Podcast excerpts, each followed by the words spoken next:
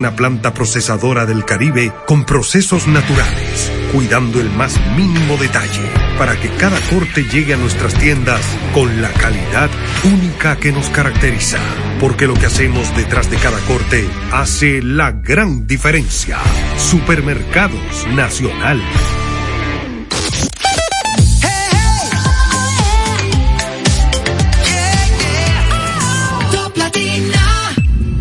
Desde ahora en Top Latina, las noticias, análisis, entrevistas, en un diálogo ameno y jovial, en No se diga más.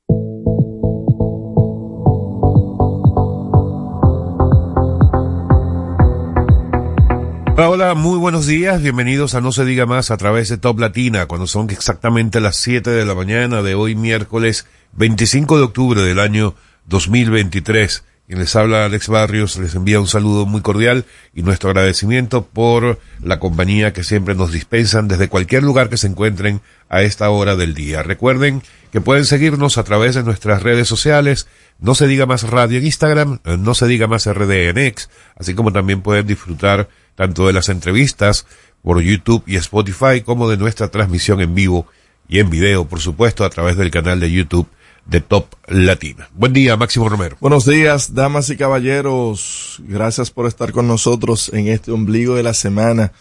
Miércoles 25 de octubre, Día Mundial de la Ópera. ¿Te gusta la ópera, Alex? ¿Sabes que nunca he ido a una ópera? No. Nunca he ido a una ópera. Lo que he visto de ópera lo he visto por televisión y en, y en YouTube. En películas. Ah, el Met. Y en películas, sí. El Met, Y lo lamento porque entiendo que es algo Sí. interesante. Aquí hicieron un intento, eh, no sé si, perdón si peco con ello, pero hacían transmisiones de, de la ópera eh, en, en salas de cine. Entonces iba a su cine y, y, y veía ahí la ópera en vivo. Un día importantísimo para el que le gusta y también Día Mundial del Karate. Iba Chucky Chan. Porque Ok. Chucky Chan era más kung fu, ¿no? Que karate. No, tú no, Sí, tú me digas que kung tú fu. viste. No, Era más no, kung no fu, me digas que tú no, tú no eras fanático de Chucky Sí, sí, Chan. sí, sí, era Kung Fu, claro que era Kung Fu. por Dios. Y también es día de unas cinco personas en el mundo. El día de la talla baja. No. Doctor, ¿y dónde está? Ay, sí. De la, de la talla baja. O, O sea- o de, o de pequeño de estatura, del enanismo, ¿se, ¿se referirá o a las No personas que...? no te vayas a empezar a meter con la gente. Buen día, Odette Hidalgo. Muy buenos días, señores. Bienvenidos a No se diga más. Odette Hidalgo, como siempre, felicísima de conectar con cada uno de ustedes. A ustedes se- le- les faltó mencionar un día importantísimo, que es el Día del Artista. Aquellas personas que le dan vida y belleza a las emociones y que todos tenemos un artista eh, interior. Así que hoy es un día para que sigamos explorando y experimentando y expresándonos a través del arte. Algunos también se la dan de artista y les sale mal la cosa. Ajá. Amigos, vamos a dar inicio al recorrido diario que hacemos por los periódicos impresos de la República Dominicana del día de hoy. En No se diga más, es momento de darle una ojeada a los periódicos más importantes del país y saber qué dicen sus portadas. Bueno, me voy a apropiar hoy del periódico El Caribe. El periódico El Caribe trae hoy como principal titular, en el medio de la portada, avería en el Duey deja sin agua 48 barrios de Santo Domingo Oeste. La CAS informa que la corrección podría durar de tres a cuatro días y enviará camiones cisterna para suplir a los sectores afectados. Una, una zona muy, muy grande, muchas personas afectadas. Muchas personas. muy Eh, golpeada y, y Ay, sí. en, en este último año se han reportado, eh, a ver, ahí dice Santo Domingo Este, pero los barrios más afectados van a ser los barrios de Los Algarrizos y Pantoja Sí, y la, Pedro la. Guayiga, Sí. toda esa Sí. zona de por allí. Exactamente. No sé qué es lo que ha estado pasando. Todavía hay sectores, te puedo mencionar por lo menos tres residenciales de ahí de Santo Domingo Oeste, de Pantoja específicamente, que tienen desde noviembre que no les llega agua.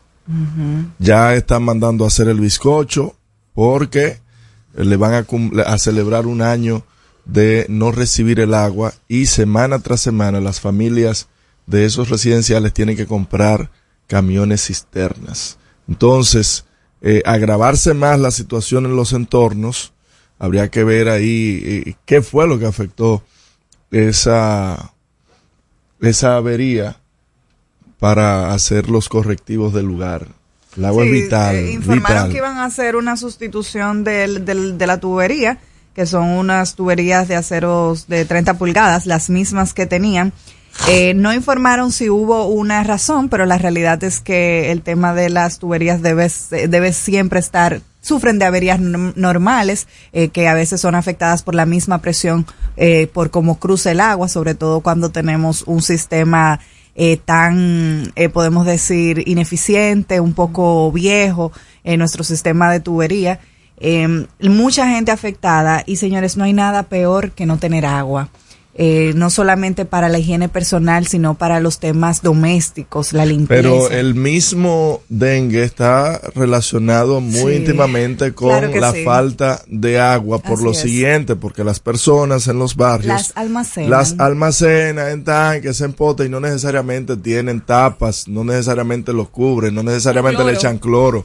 Entonces, en un momento Tan tan, crucial, álgido y sí, crucial como el que estamos viviendo con el tema del dengue, seguir incentivando el almacenamiento indiscriminado de agua, creo que puede agravar un poco más eh, la situación. Bueno, pero claro, pues este es un tema de, de- sí, de, una, un una imprevisto. avería Ujú. que no es que se esté incentivando el depósito de agua, sino que lamentablemente la gente va a tener que guardarla porque si no, ¿cómo, cómo subsiste de esa situación que además va a durar ca- prácticamente una semana, Una según semana, dijo ayer Fellito es.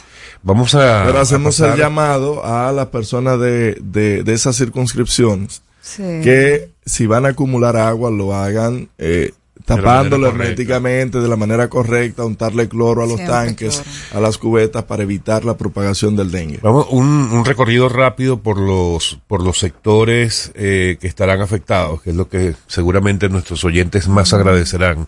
En el municipio de Los Alcarrizos van a estar afectados los sectores Landia Sur, Nuevo Horizonte, Barrio Nazareno, Barrio Invi, Obras Públicas, Pueblo Nuevo, Nuevo Amanecer, Villa Los Peloteros, Barrio Barrio Paraíso, Soltero, Barrio. Libertador, Barrio Landia, wow, son muchos. Sí, sí, no, Vamos a por eso mencionaba que Pero bueno, toda Santo zona- Domingo Este, pero básicamente la circunscripción número 5. También, También- el municipio Pedro Brand. Exactamente, Pedro Brán, la República de Colombia y la Monumental también serán afectados. En La Guayiga, kilómetro 22, está Ay, en la Kingsbury. zona de ah, Mi Vivienda Ato Nuevo, El Brizal, Ciudad Pablo Mella Morales, eh, y también en Pantoja. Imagínate, en Mm. Pablo Mella es un residencial que está ahí en la, en la Guayiga que solamente tiene unos 3.000 apartamentos. Ya tú puedes saber si es pequeño. Y eso es solamente uno de los sectores.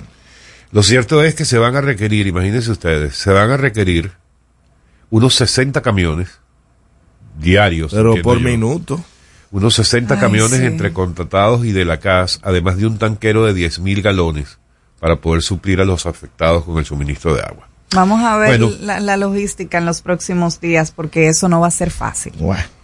Bueno, en todo caso esa es, como les decíamos, la información principal del periódico El Caribe y es efectivamente el único periódico que trae esto en, Sí, en eso portada. dada la importancia. Incluso, eh, sí, en los portales digitales sí salió desde ayer temprano, pero en ninguna otra portada le dio importancia a, a este tema. Una información que sí sale es el, eh, eh, la rueda de prensa que dio ayer a las 10 de la mañana el equipo jurídico de José Ramón Peralta que pide el cierre del caso. Eh, yo creo que un poco extremo, lo que sí deben seguir solicitando y seguir aupando es a que se le conozca eh, cuáles son los alegatos de la defensa para no mantener en prisión preventiva a José Ramón Peralta. A- a propósito- Tiene siete meses ya cumplidos en que no se le ha dado la oportunidad de réplica. Solamente el Ministerio Público eh, pa- participó, se le dio la- los 18 meses de medida de coerción y no se le ha podido conocer la réplica a esto. El Caribe es uno de los periódicos que trae esto en su portada, eh, destacando que los abogados de Peralta dicen que el Ministerio Público de hecho está ocultando información en este caso. Ellos han denunciado que ni la revisión obligatoria ni la que se ha presentado a solicitud del imputado se han producido. Sí, se, se ha visto que hay una ensaña Eh, y es lo que se ha dejado ver, porque en siete meses que ningún juez haya querido conocer, ¿Qué es lo que pasa ahí? Óyame, siete meses Eso, eh, esperando. Hablábamos el tema de que lamentablemente las audiencias aquí se aplazan mucho. Eso es algo histórico. Sí, pero siete Eh, pero- meses, eso pero no es verdad. hay una no, no. revisión Forma obligatoria de la medida de irresponsable. Es que tú coerción. tienes tres meses, tres meses tiene la justicia para eh, dentro de esos tres meses revisar la medida de Se le coerción. deben respetar Sí, sus y Y es derechos. una son revisión siete meses. Siete meses. Están como el presidente, que el presidente se le vencen los dos años al jefe de la policía y dice, más luego responderemos a eso. Así está la justicia. El Ministerio Público, que por cierto, aunque no es de justicia, que sí lo retrata, lo, lo retratan algunos, algunas portadas, que es la, lo, lo de Tekashi, el, eh, La- la, la- la, la coer- sí, exacto, la, La medida de coerción, la medida de coerción garantía que fue económica, el impedimento de salida. y visita periódica. Óyame, pero el Ministerio Público estaba pidiendo 40 años. O sea, medidas que son para 40 años, 30 y 40 años. y No, donde, eh, en la burla que ha caído el Ministerio Público, señores, porque se ha enseñado con, con, con hacer eh, un show de cada caso. Porque esto fue un show. Esto fue un show. Una riña, da par de trompas, pero de ahí a pedir 40 años. De por Dios. Bueno, eh, en todo caso, las personas que están interesadas en lo de en lo que plantea el equipo jurídico de José Ramón Peralta, ellos hoy la información no sale no solamente sale como noticia en las portadas de los periódicos, sino que ellos han pagado un anuncio en las páginas internas de todos los periódicos titulado La Verdad, caso José Ramón Peralta Fernández, para quien esté interesado en, en ese tema. También la otra información que sí tiene aún más espacio en las portadas de los periódicos es de nuevo el conflicto en Israel. Así es. En el Ahí caso del periódico hoy ayer. hubo eh, un llamado, la verdad, eh, muy airado por parte de Israel precisamente, pidiendo la renuncia del secretario general de la ONU, la renuncia de Guterres. Y así dice el periódico hoy, guerra repercute en la ONU.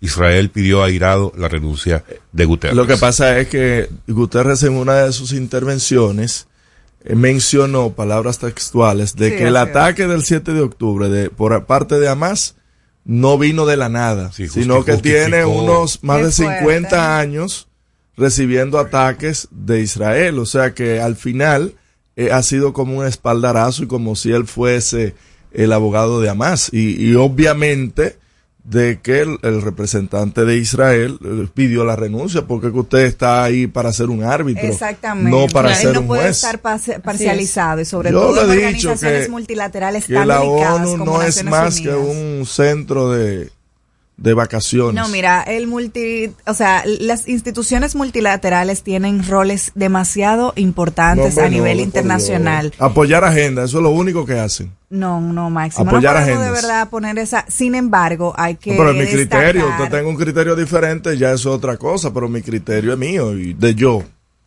Para mí es un club de vacaciones, punto. Bueno, eh, lo mismo entonces les decía, también lo trae el periódico El Caribe, pero en el caso del Caribe el enfoque con respecto a este conflicto es más bien la ayuda humanitaria que empieza a llegar a Gaza, pero a cuentagotas. Dice el periódico El Caribe con Sin una fotografía bastante grande, muestra la entrada de algunos camiones con mercancía, con, eh, se supone que con alimentos. Alimentos este tipo para de- niños, para envejecientes, vitaminas, medicinas, pero sin combustible. Y la, y la, la fotoleyenda habla de que un, es, es apenas el cuarto convoy de ayuda humanitaria que, sido muy poco para la que entró ayer de- desde Egipto, desde la ciudad de Rafah. Muy poco para la cantidad de heridos que, De personas que, que hay. que hay, ¿eh? Muy poco, ¿eh? Por otro lado, el Diario Libre nos trae como, como principal noticia eh, y veo que eh, prácticamente solamente ese nivel de importancia se lo da el Diario Libre y es la noticia de que Migración construye pabellones para los indocumentados. Máximo, ¿por qué que las instituciones todas quieren construir? La, la, la. Lo cierto es que es muy necesario porque donde están ahora Ah, en Jaina, en Jaina, Las que se ha denunciado que sí. las condiciones ahí son paupérrimas, aparte sí, del sí. trasiego que siempre se ha denunciado ahí, que para ver un familiar hay que depositar algo en la entrada y así sucesivamente. Estos pabellones albergarían hasta mil personas detenidas. Eh, las- la construcción eh, sería de unos 728 metros cuadrados y es un proceso de urgencia por cierre de frontera. Ah, de urgencia también. Ahí, Sí, esa es palabrita es muy famosa en este gobierno, Es urgencia, todo es de urgencia. Hasta, hasta el drenaje pluvial, que señores, miren lo que hizo, Ay, sí. que eso no, sale, no, no salió en los periódicos, en las portadas, sin embargo es importante que señalar. sí. En, en unas semanas celebramos, o se conmemora, porque no se celebra, el 4 de noviembre, que fue fatídico Sí, para todos nosotros. Hace una semana, eh, en la semana pasada, declaran de urgencia eh, el estudio y la construcción de lo que tiene que ver con el drenaje pluvial. Pero eso no se hizo al azar, hacerlo ahora, a mediados de octubre, para que cuando caiga eh, la, la, la, la conmemoración de lo que pasó el 4 de noviembre, ya no haya excusa y nadie pueda hablar porque Ay, se declara un, un- una solicitud de emergencia.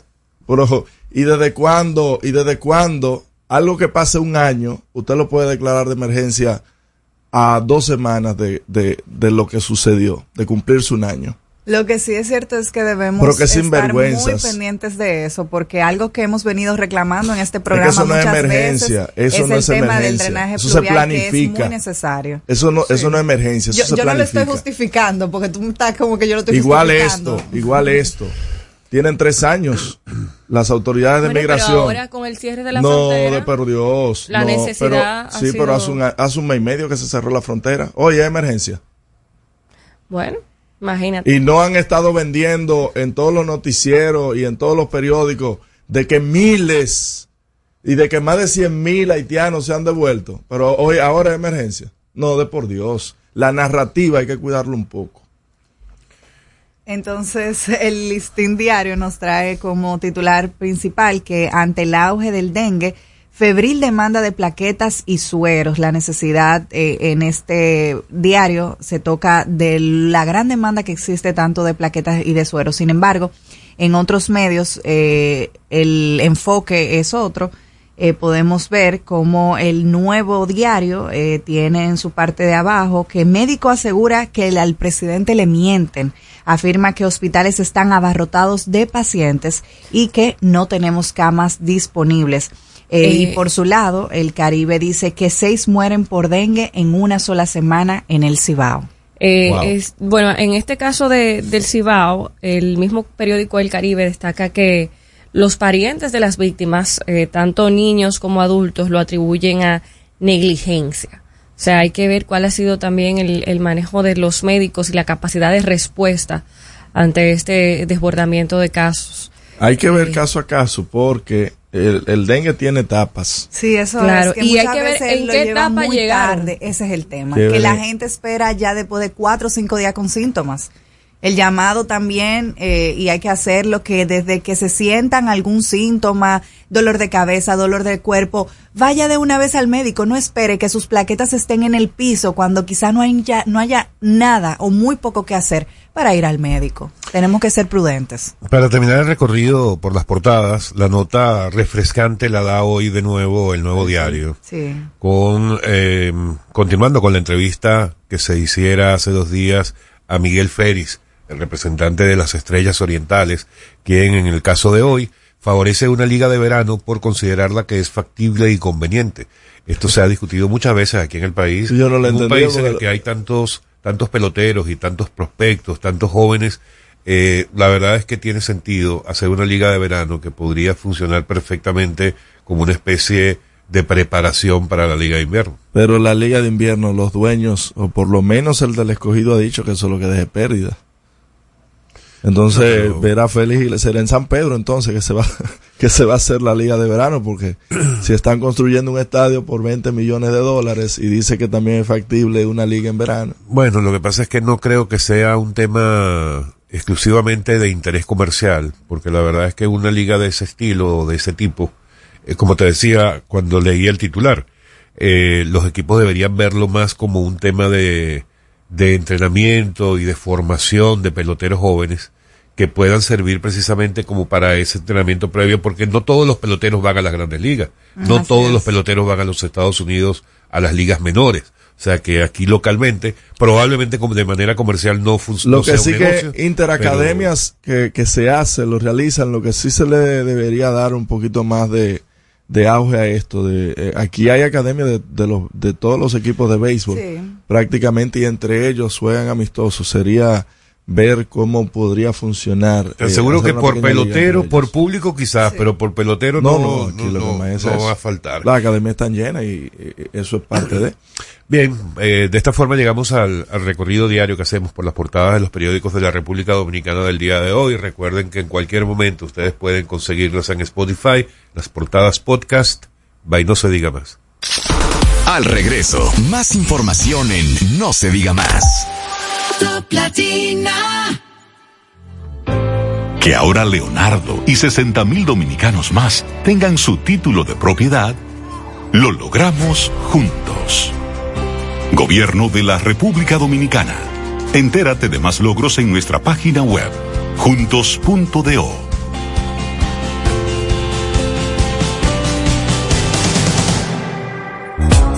Dale un toque dulce a tus mañanas con las nuevas French Toast Sticks de Wendy's. Mmm, deliciosas tostadas francesas cortadas a mano, crujientes por fuera y suaves por dentro, servidas con rico sirop. Pruébalas, el desayuno perfecto para tener un buen día. Solo en Wendy's. Cuando nos cuidamos unos a otros, hay comunidad. Donde hay comunidad, hay más oportunidades. Donde hay más oportunidades, se vive mejor. Por eso en Grupo Punta Cana trabajamos diariamente de la mano con nuestra comunidad, con proyectos que garantizan el acceso a salud y educación, promoviendo la cultura y el respeto por el medio ambiente, porque el verdadero desarrollo solo es posible cuando es para todos. Grupo Punta Cana con la comunidad. Descubre más en www.grupopuntacana.com.do. Yo estoy creciendo fuerte. Y yo creciendo bella. Con Chocorrica. Con Chocorrica. Con Chocorrica. Qué cosa buena. Yo estoy como un torito. Y yo como una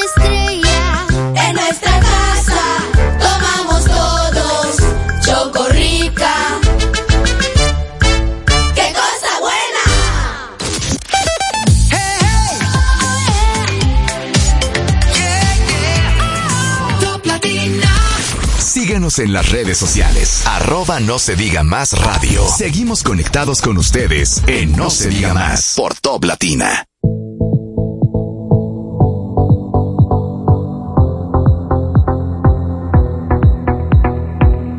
Amigos de vuelta en No se diga más a través eh, de Top Latina.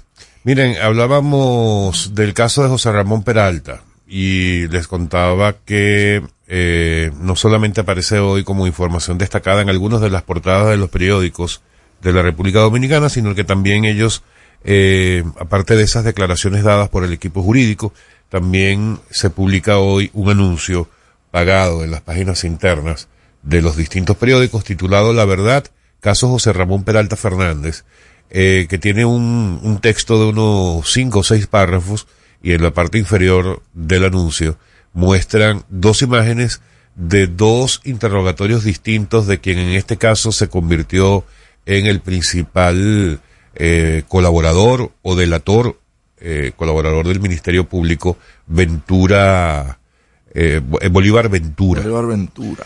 Eh, y ellos argumentan, y por eso muestran las dos imágenes, porque son dos documentos que refieren las dos declaraciones que en su momento dio Bolívar Ventura, y ellos afirman que Bolívar Ventura dio declaraciones contradictorias en ambos, en, en esos interrogatorios. Así es. Eh, dicen además que el Ministerio Público ocultó información, eh, pero que la cuestión es mucho más grave según la, según el anuncio que ellos han publicado el día de hoy, porque dicen que las declaraciones dadas por el, ellos le llaman el delator Bolívar Ventura en diciembre del 2022, en, las, en base a las cuales básicamente está detenido José Ramón Peralta Fernández son totalmente contradictorias con las ofrecidas en otro interrogatorio ante los mismos fiscales casi 13 meses antes. Aquí se va, aquí va a pasar lo mismo que, que el caso de Brecht. Igualito. Porque tú tienes al delator que dice que entregó miles de millones de pesos, pero ese está yendo a los conciertos. Claro. Estaba en, en Chabón viendo a ¿Y Bublé. la prueba? Estaba eh, eh, eh, viendo sus conciertos, anda en sus restaurantes como si nada. El que dice que entregó, déjame, pero, pero de por Dios, Ministerio Mira, Público. hay, es que hay que guardar un poco las formas. Eh, en este caso, las incongruencias que menciona la defensa de José Ramón Peralta eh, son, por ejemplo, que el representante, bueno, que Ventura garantizó que el 27 de noviembre del 2021 había entregado unos 527 millones 634 mil pesos a Fernando Crisóstomo, a Mimiro Jiménez y a José Arturo Ureña en un apartamento en Piantini. En esa ocasión, el delator Ventura no mencionó la, vincula- la vinculación de Peralta con el dinero entregado, pero en una declaración tres meses después, ahí sí lo menciona. Entonces Mm. ahí empiezan las dudas. eh, Se le olvidó la o- o, defensa- alguien le dijo menciona a fulano. la defensa afirma que que, Ventura ha cambiado totalmente su versión, bueno, entre en, en ese momento, en una versión y en otra, y que Ventura también afirmó haber entregado la misma cantidad de dinero por los mismos montos, pero a destinatarios distintos y en lugar de entrega, eh, y en lugares de entrega diferentes que lo que había dicho la primera vez. En fin, es que sea culpable o no, hay que cuidar el debido proceso. Y yo so- simple y llanamente me enfoco en que usted tiene, la ley le da la potestad de una revisión de medida de coerción y eso debe hacerse en el plazo de tres meses de luego de dictada. Claro. Y han pasado siete meses y la jueza, de forma deliberada, eh, que, que fue recusada y que fue cambiada, aplazaba inclusive sin avisar a la barra de la defensa y eso está registrado ahí. Eso está registrado ahí porque en justicia eso pasa también de que todo queda eh, escrito ahí.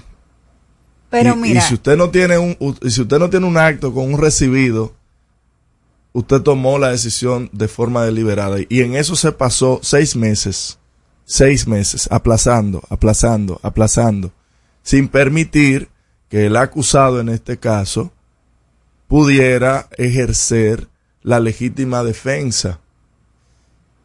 Ah, 18 meses, el, el, el festival de los 18 meses del Ministerio Público.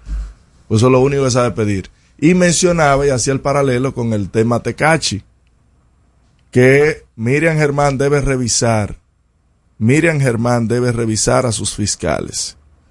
Digo que si los jefes, si los jefes de esos fiscales, que eh, Jenny Berenice y Camacho, eso es lo que viven pidiendo, yo imagino que los que están por debajo de ellos, con tal de congraciarse, hacen lo mismo y emulan. O no sé si es que hay un documento macro de medida de coerción eh, en el cual solamente cambian el nombre y después todas las medidas quedan iguales.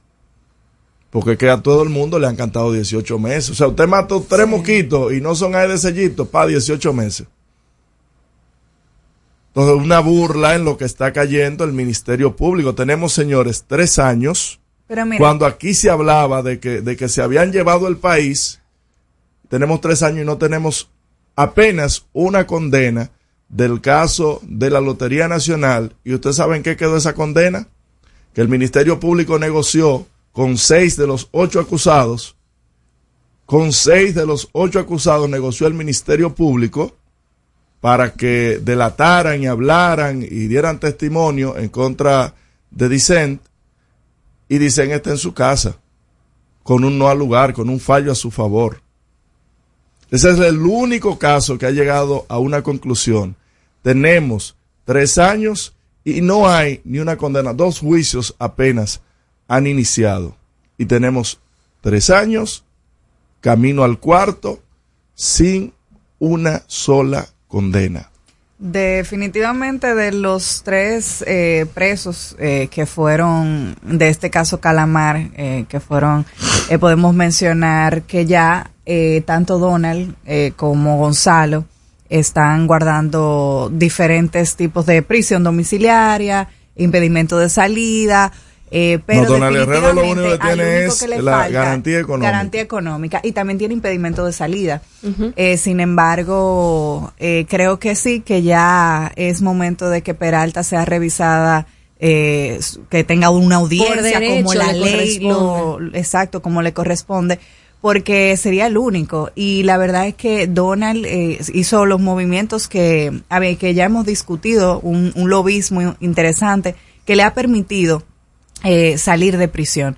Eh, esperamos que sean tratados lo todos de la hizo- misma no, no, manera. No, no, espérate, espérate, porque no confunda la gimnasia con la magnesia. Mm. La A gimnasia con ver, la magnesia no, porque si entonces, si todo el que hace lo mismo, se le va a variar una medida de coerción, No, como prisión, no como lo hizo. prisión preventiva. Gonzalo no lo hizo. Pero, pero tú mencionaste, mencionaste que el resultado de Bueno, Donald pero Guerrero. es que eso fue lo que le tuvo- funcionó a Donald Ah, Guerrero. pero- eso pero- fue lo que le funcionó Pero a te él. pregunto que si la justicia va a funcionar y va a dar fallo como consecuencia de quien haga o no haga lo mismo. Porque si a eso vamos, entonces ya sí es verdad que nos fuñimos. Yo simplemente de, eh, destaqué una característica. Mm. A Donald le funcionó Pero hacer no, su lobismo. A Donald, no, no, no, no. A Le- Donald le funcionó que el Ministerio Público no hizo un caso susten- sustentativo. bueno, Eso es lo único. pero ahí está Peralta Y, todavía. y es tan a eso así, Es, a eso es que y me es tan refiero, así, Máximo y Romero. es tan así. No, porque contra Peralta se ha visto que hay una ensaña. Es que con lo mismo o sin lo mismo, la ley hay que respetarse. En este caso Ha tiene que habido una la ensaña medida ahí de contra José Ramón Peralta. Y el tiempo lo ha dicho. Andy, tómate una foto con él. No se diga más.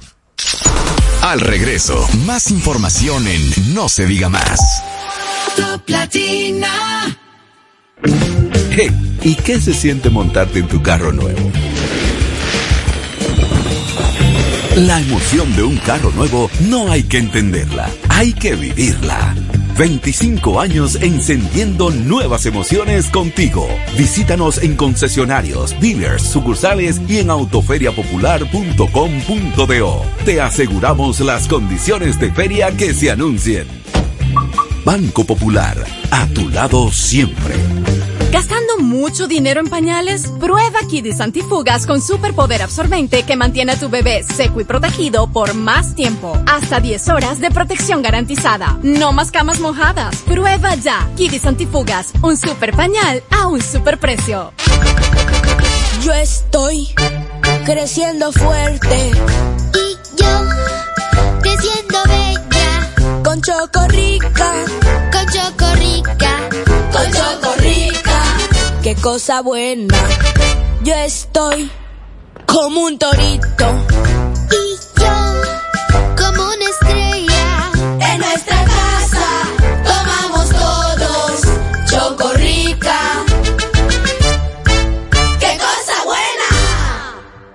Jugosas, sabrosas, tiernas y frescas. Así describen nuestras carnes en Supermercados Nacional. Detrás de un gran producto siempre hay una gran historia. Nos unimos a decenas de productores locales que crían con orgullo el mejor ganado dominicano, pasando por la más moderna planta procesadora del Caribe con procesos naturales, cuidando el más mínimo detalle para que cada corte llegue a nuestras tiendas con la calidad única que nos caracteriza. Porque lo que hacemos detrás de cada corte hace la gran diferencia. Supermercados Nacional.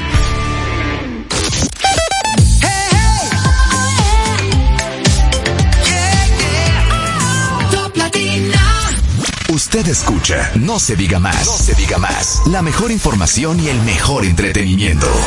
Infórmate sobre los principales acontecimientos del deporte en No se diga más.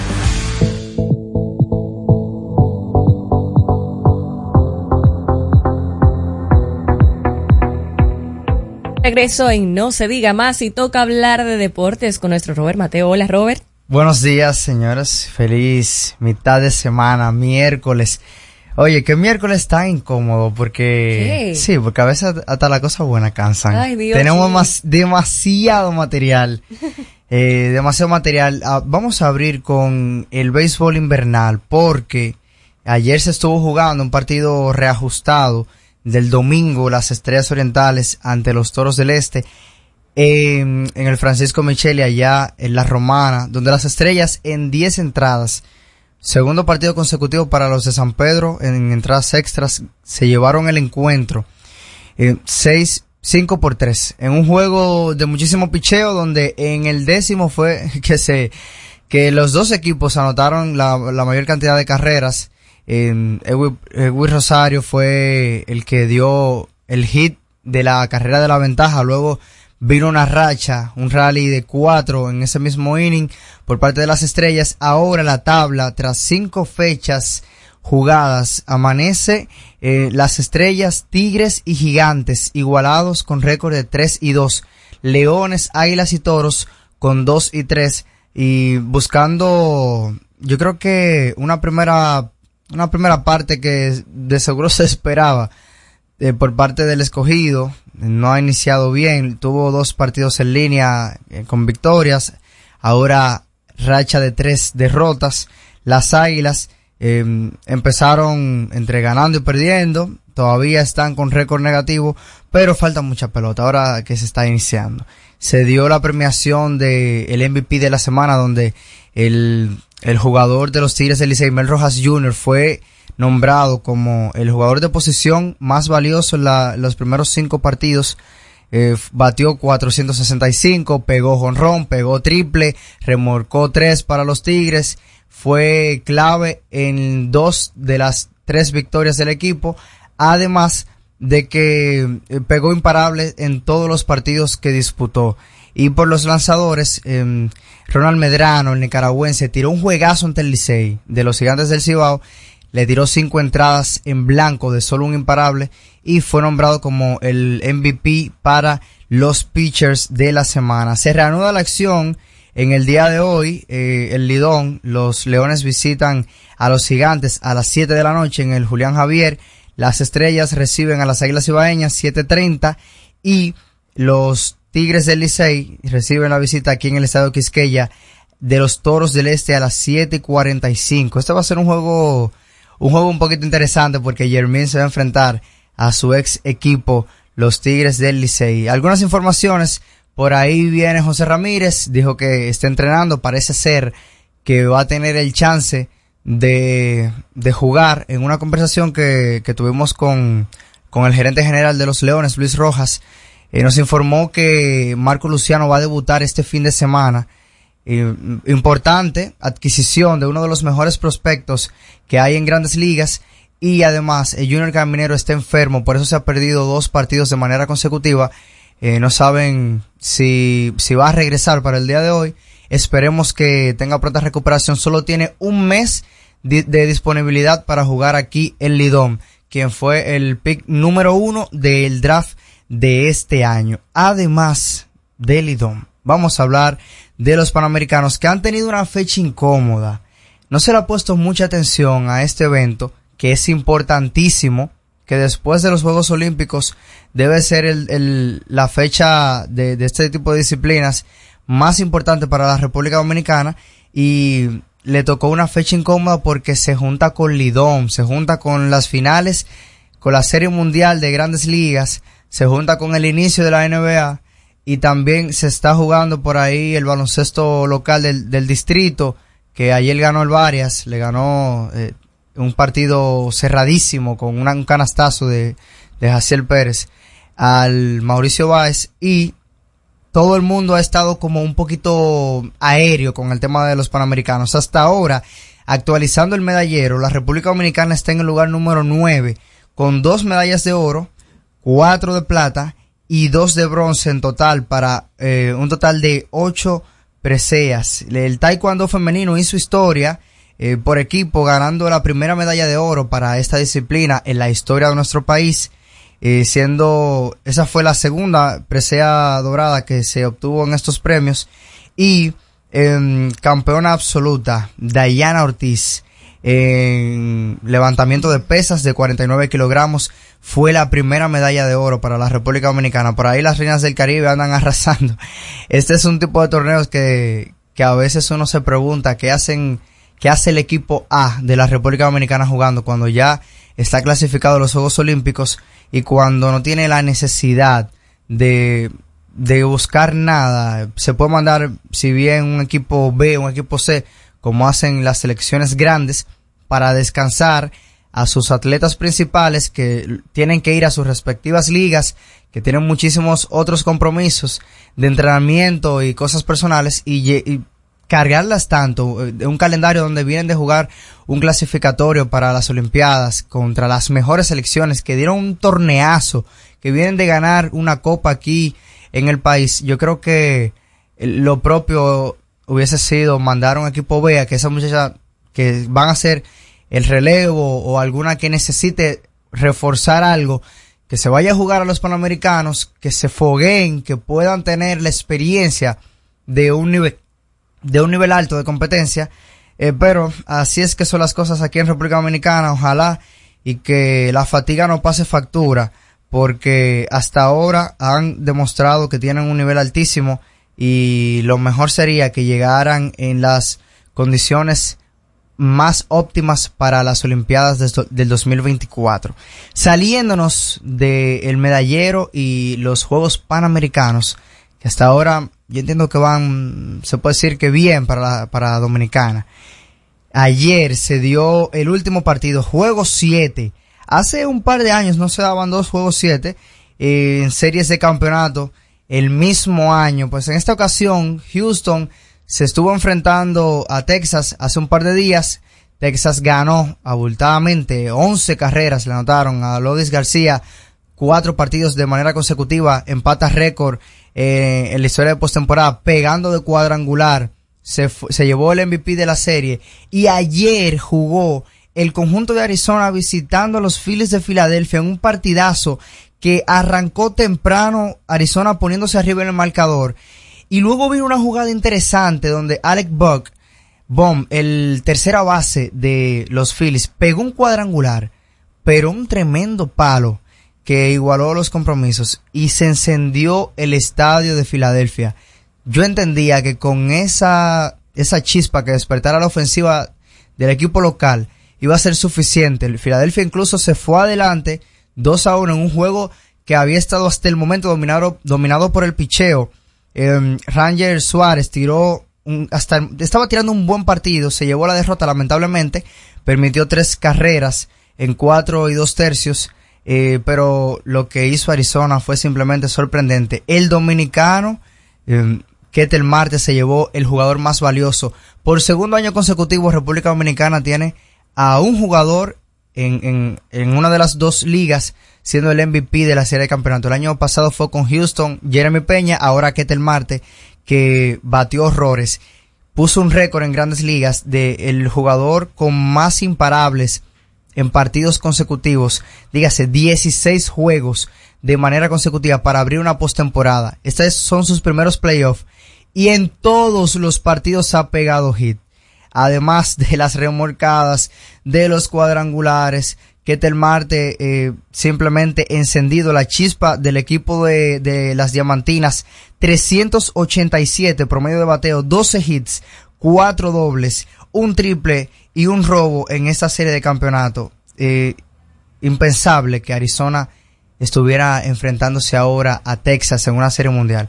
El que diga, el que diga que, que tenía uno de estos dos para llegar al clásico de otoño, tiene que revisarse porque eso, eso no lo creía nadie.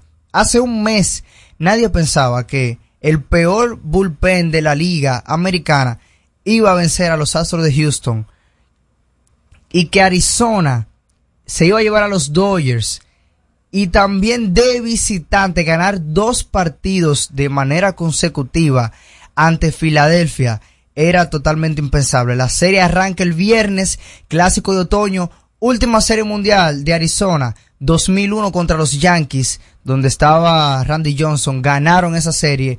Eh, y la última serie mundial de Texas 2011 ante los Cardenales de San Luis perdieron en siete partidos esa serie y ahora eh, son dos equipos que no son el mayor atractivo para la liga, pero sí van a dar un buen nivel porque, porque están jugando un gran béisbol. Y esa serie arranca el viernes. Favorito es Texas, pero no por mucho. El equipo de los Rangers abre casa, misma temática, 2-3-2. O sea que la serie, los primeros dos encuentros en el Globe Life Field de Texas y luego se mudan a Arizona para los siguientes tres compromisos. Yo creo que esta serie fácilmente puede llegar a un séptimo juego. Hemos visto que las predicciones de, de béisbol son muy difíciles y los equipos hacen cosas sorprendentes y, dos que vienen jugando tan bien que son de los que no se esperaba, se metieron como eh, vía comodín ambos y con una postemporada de lujo. Son dos equipos que se van a dar duro y no, no se sorprenda si se, la serie se, se inicia 2-0 y luego se empata como ya pasó con las dos previas de campeonato. Así que la cosa está eh, eh, imparable en grandes ligas y yo creo que esa serie mundial va a ser muy pero muy buena. Primera serie mundial desde el 2016 en la que no está ni los Dodgers ni los Astros de Houston. O sea que la competitividad está aumentando en MLB. Y para finalizar, ayer arrancó la NBA, dos partidazos. Denver recibió su anillo de campeón ante Los Ángeles Lakers y se llevaron el encuentro. Nikola Jokic es imparable. Anthony Davis es uno de los mejores defensores de la liga y se vio como un niño alante de Jokic que consiguió otro triple doble, iniciando la campaña 29 puntos, 13 rebotes, 11 asistencias. El partido pasó 119 por 107 y la celebración sigue para Denver en la reanudación de la serie que fue eh, la final de conferencia del oeste donde Denver barrió a los Lakers y esta es su victoria número 5 de manera consecutiva ante el conjunto angelino que parece ser que tiene un gran equipo este año y cerrando la jornada Phoenix de visitante ganó contra Golden State 108 por 104 primer juego de Kevin Durant en la casa de los Warriors desde que salió del equipo en 2019 es el primero porque los demás él había estado lesionado y no pudo jugar ni con Brooklyn ni tampoco con este mismo conjunto de Phoenix la temporada pasada. Eh, 108 por 104 el partido, Devin Booker 32 puntos, Steph Curry 27, buen encuentro para Chris Paul como point guard principal. Eh, esta va a ser un- una dupla interesante. Chris Paul, Stephen Curry, que juegan en la misma posición, pero Curry es uno de los mejores, si no es que el mejor, sin el balón en las manos y puede hacer muchísimo daño. 14 puntos para Paul, 6 rebotes, 9 asistencias y fue un partido cerrado. Ayer no jugó Bradley Bill por problemas en la espalda y parece que la cosa no empieza bien para Phoenix con este tipo de lesiones porque arrancando la temporada eh, que uno de tus principales estrellas inicie sentado en la banca por lesión no son buenas señales. Señores, muchísimas gracias. Ya Alex llegó para, si Alex no me para, él sabe que llega hasta mañana lo que llevamos hablando. Muchísimas gracias y atentos con Lidón porque hoy se juega béisbol de la pelota dominicana. Gracias, Robert, por todas estas informaciones en el ámbito deportivo. Seguimos en No se diga más. Al regreso, más información en No se diga más. ¿Y qué se siente montarte en tu carro nuevo? La emoción de un carro nuevo no hay que entenderla, hay que vivirla. 25 años encendiendo nuevas emociones contigo. Visítanos en concesionarios, dealers, sucursales y en autoferiapopular.com.do. Te aseguramos las condiciones de feria que se anuncien. Banco Popular, a tu lado siempre. Tenemos una tierra buena, fértil, con frutos que hacen que un país pequeño se vea gigante. Esa tierra la trabajamos, porque como país tenemos una meta, producir orgullo. No hay país pequeño si sus frutos lo hacen grande. Ferquido, crece lo mejor de aquí. Patrocinador oficial de Creso, creando sueños olímpicos. Dale el toque dulce a tus mañanas con las nuevas French Toast Sticks de Wendy's. Deliciosas tostadas francesas cortadas a mano, crujientes por fuera y suaves por dentro, servidas con rico sirop. Disponibles de lunes a viernes de 7 a 10.30 y sábados y domingos de 7 a 11 de la mañana. Pruébalas ya, el desayuno perfecto para tener un buen día. Solo en Wendy's. Por el por el, por el.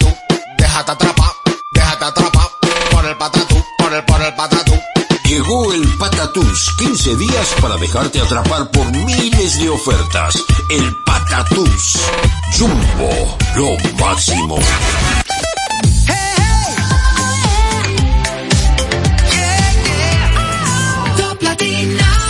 Usted escucha, no se diga más, no se diga más. La mejor información y el mejor entretenimiento.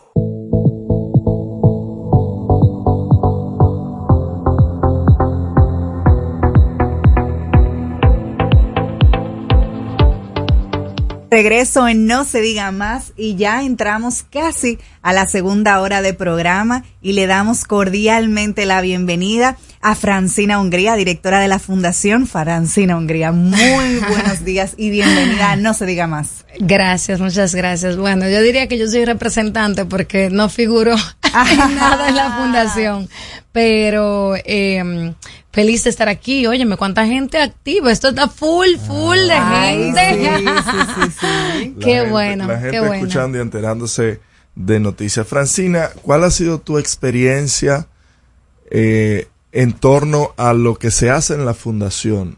A ver, cu- ¿cuál ha sido la- los hallazgos que tú que tú has Es una pregunta palpar? extremadamente amplia, pero te voy a te voy a decir algunos puntos principales. Vamos a ver si lo puedo reducir en tres. Uno, el entorno condiciona más a una persona con discapacidad que la propia discapacidad. Así es. O sea, no es lo mismo una persona con ceguera que viva, vamos a, vamos a ponerlo en Guandule, y una persona con ceguera que viva Claro. en Piantini. ¿Por qué? Porque el acceso a herramientas, el acceso a educación es lo que te va a permitir desarrollar autonomía.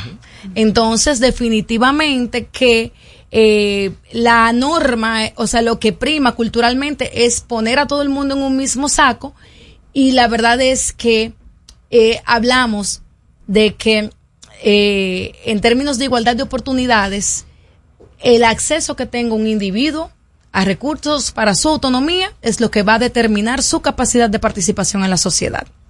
Uno. Dos. em, este se ha avanzado en términos de identificación de la población con discapacidad. Eso es lo primero que hay que hacer porque hace un tiempo no había ningún tipo de data estadística y invisibilizar a una población es, es- significa dejarlo fuera de en términos de, de, um, de lo que son las políticas, los, eh, los proyectos, eh, las soluciones eh, para brindar bienestar. Em, pero a pesar de que se ha avanzado en esa parte de reconocimiento, identificación, todavía seguimos con una cultura asistencialista de la pena y no basándose en el respeto, no basándose en acciones reales. Ya yo estoy, y lo voy a decir así, harta de que prostituyan la palabra inclusión como una Ay, bandera, como una moda, Eh, y cuando cuidado. tú fijas, cuando tú escudriñas un poquito, te das cuenta que no están haciendo nada, porque si una institución no puede cambiar su cultura organizacional en términos del derecho a, a todas las personas, entonces ¿qué es lo que va a hacer para afuera? Absolutamente nada. Exacto. Y en eso estamos enfrascados Eh, y ya está bueno. Ya está bueno porque, óyeme, eh, son los mismos impuestos que yo pago, que paga toda la persona con discapacidad eh, para que recibamos servicios. Y bueno, eso en términos de políticas públicas, pero en el empresariado es igual. Eh, Hacemos lo que le llamamos en responsabilidad social greenwash y tú lo miras un ching hacia adentro y no, todavía no hemos pasado de la parte asistencialista eh, de la por pena. poner un número, por decir yo estoy cumpliendo con tal cosa, pero eh, en, en la realidad, cuando se va al detalle, Ni siquiera número, pasé la foto. Sí. Pasé la foto. Eh, bueno, eh, tres, a pesar de eso, eh, existen una serie de instituciones que trabajamos de la mano para complementar, para amparar los derechos eh, que deberían ser asistidos desde las instituciones. Tenemos normas robustas, eh, como, en- como todo lo que tiene que ver con nuestro país, eh, falta institucionalidad, falta eh, régimen de consecuencias, falta seguimiento o implementación a los proyectos y es bueno. a Este, esta es la, mejor parte del punto 3, que se sepa, hay que decirlo bien alto. Las, las políticas de accesibilidad universal, de seguridad eh, eh, ciudadana, de movilidad sostenible.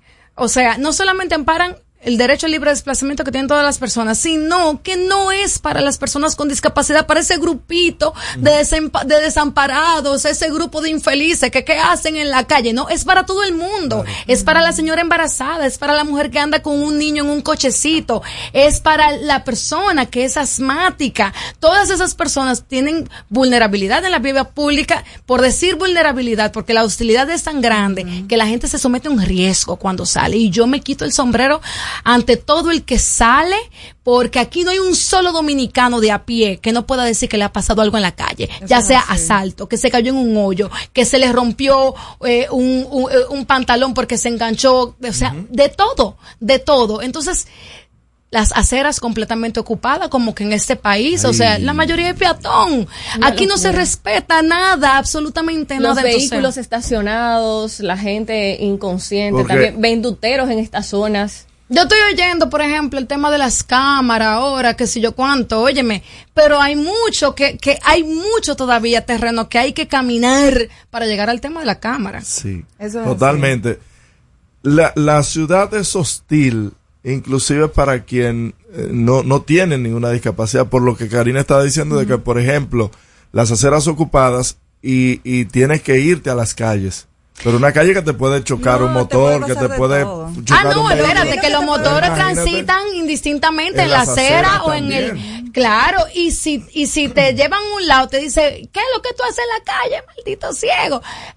As- Así de sencillo. Pero fíjate algo que me pasó hace poco. Yo iba por la Leopoldo Navarro, estaba lloviendo una, una, una lluvia to- torrencial y de repente mi chofer se vuelve loco, que no sabe qué hacer, que se quiere tirar del vehículo porque vio a una señora como de 70 años sosteniendo un niño de dos años caerse en una alcantarilla.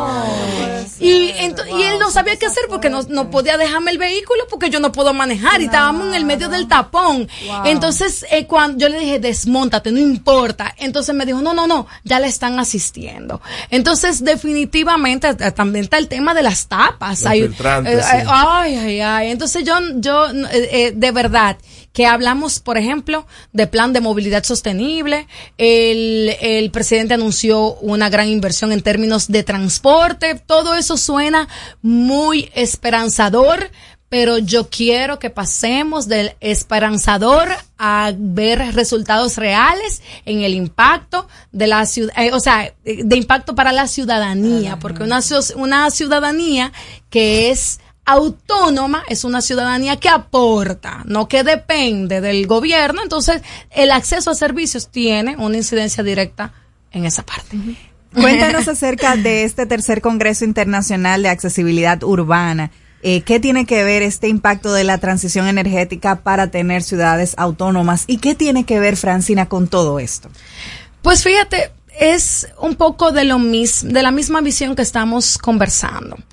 Eh, desde hace tiempo que en Fundación dijimos, mira, cuando tú le hablas a la gente de discapacidad, el- todavía el que eh, no conoce las tendencias globales, te dice, no, eso no tiene que ver conmigo, yo no, yo tengo una política encaminada a lo verde, o eso hay que dejárselo a presidencia porque mi capítulo de responsabilidad social no tiene que ver con eso.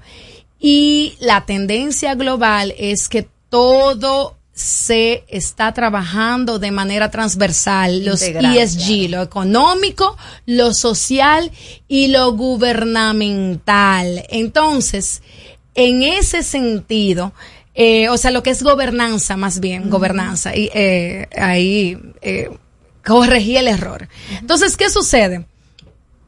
Que, por ejemplo, eh, nosotros estamos trabajando con esa, con esa visión desde hace como cinco años, pero ahora vemos que en Naciones Unidas te hablan impacto de los choques climáticos en los eh, recién nacidos. O sea, ya estamos cruzando la data estadística para entender cómo afecta el tema climático en distintas poblaciones. Y lo mismo sucede en términos de la sostenibilidad y de la autonomía en las ciudades. Yo no quiero que diseñen una ciudad para los ciegos, ni para las personas con discapacidad motriz, ni para las personas sordas. Yo quiero una ciudad donde todos podamos transitar por las mismas avenidas, a tener acceso a los mismos servicios y que seamos parte del motor productivo cada dominicano que tenga el talento y el deseo de aportar y de sostener a su familia. Entonces, por eso cuando hablamos de transición energética eh, y el impacto que se tiene, hablamos de aprovechar los recursos para que la ciudadanía sea diseñada en torno a sus ciudadanos, no de espalda a los ciudadanos.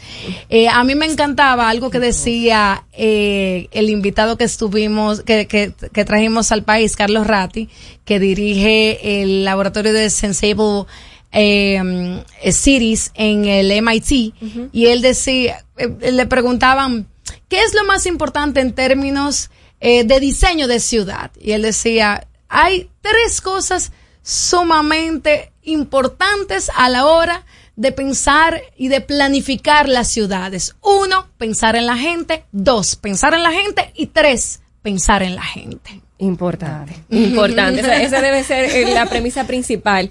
Francina, nos toca hacer una pausa, pero cuando regresemos quisiera que nos adentremos un poco en los próximos trabajos de la Fundación y la campaña Bastón Blanco. Regresamos en breve. Al regreso, más información en No se diga más. Top Latina. Yo estoy creciendo fuerte. Y yo creciendo bella. Con Chocorrica. Con Chocorrica. Con Chocorrica. Qué cosa buena. Yo estoy como un torito. Y yo como una estrella.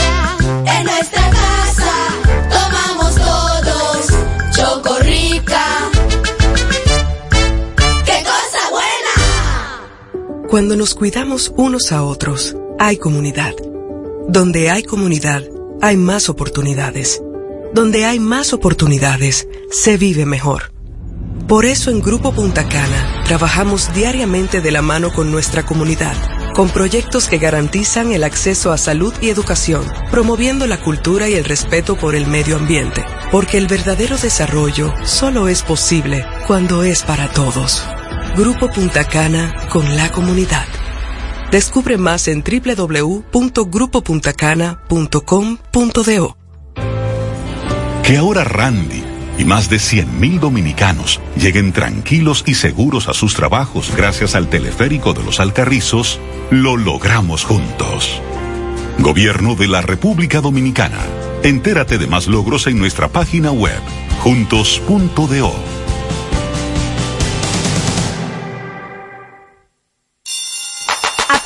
El colegio.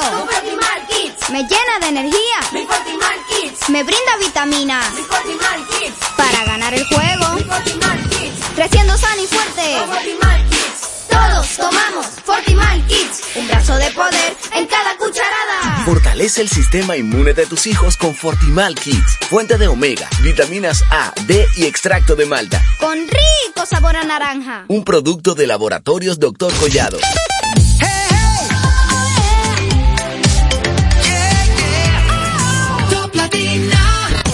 Interactúa con nosotros 809-542-1017. Estamos de regreso en No se diga más y nos acompaña Francina Hungría. Francina, antes de irnos a la pausa, eh, te comentaba que quería que en esta segunda parte de la entrevista nos enfocáramos en la campaña Bastón Blanco y también en los trabajos que está realizando la Fundación, aparte de estos esfuerzos para que la ciudad sea más accesible. ¿Cómo va eso? Pues súper contenta, muy agradecida. Tuvimos una campaña exitosísima. Este año vamos a impactar a alrededor de 750 personas con bastones de movilidad, más también las, la- las clases de orientación y movilidad. Nuestros adolescentes, señores, que llegan desesperados porque la familia no lo deja ni cruzar una calle y quieren autonomía, están enamorados de los programas que estamos desarrollando desde la fundación porque en uno o dos años que están trabajando con nosotros. Es una transformación tan abismal que yo estoy de verdad que súper entusiasmada y agradezco a cada una de las empresas, pero también a las personalidades, Yandra Fermín, Fran Berrea, Marian Cruz, eh, que se unieron a, a la, campaña, Catherine Hernández, Rafa Rosario, eh, para darle visibilidad. Y por supuesto, bueno, eh, el, el ministro, primera vez que, que también incluimos a alguien del tren gubernamental, Rafael Félix, mi amigo del alma, le mando un besito. Ay, me encanta, me encanta él, eh, porque tú sabes, se representa un perfil de político distinto, porque ya un, estamos... Eh, f- eh, no, el, el tema es que a mí no me gustan los disfraces ni las posturas. Entonces, hay gente que tú ves que cogen como un tonito todo el tiempo y tú dices, cógelo, pero me está hablando la persona o me está hablando el político. Es como que hay un disfraz. Entonces, yo prefiero la gente así súper natural, súper auténtica, yo conecto y, y, y eso me sucede con, eh, con mi Rafael. querido Rafael Félix. Entonces, pensamos que, que era una figura fresca para, para el tema de la accesibilidad urbana, también se unió a, a la campaña y mi querida Yuvelkis Peralta, que tiene una incidencia en las redes increíble. Increíble. Óyeme, en cuestión de, de, de horas, ya tenía 75 mil views ese, ese video de Yuvelkis eh, con eh, mi querida eh, amiga Catherine Flete, que es una sayallina del bastón en las calles. Entonces, Em, además de esto, pues eh, nosotros estamos trabajando.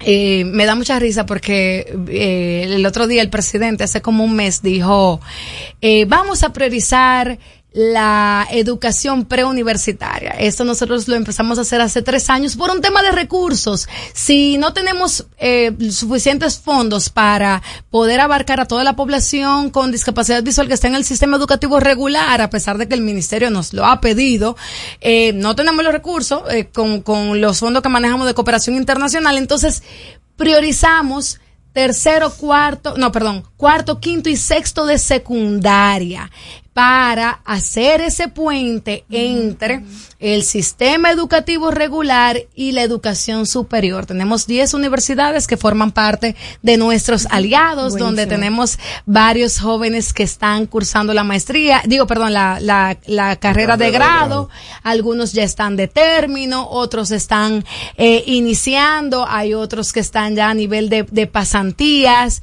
y la verdad es que estamos creando una élite de profesionales del más alto nivel. Eh, hay un que ahora está en el ITLA que va a disponerse a aprender inglés, pero también estamos creando las bases para iniciar clases de programación para personas ciegas. Así que cuídense los que ven, porque, porque vamos con todo. Has mencionado varias instituciones eh, públicas que se han sumado a iniciativas como esta y personalidades.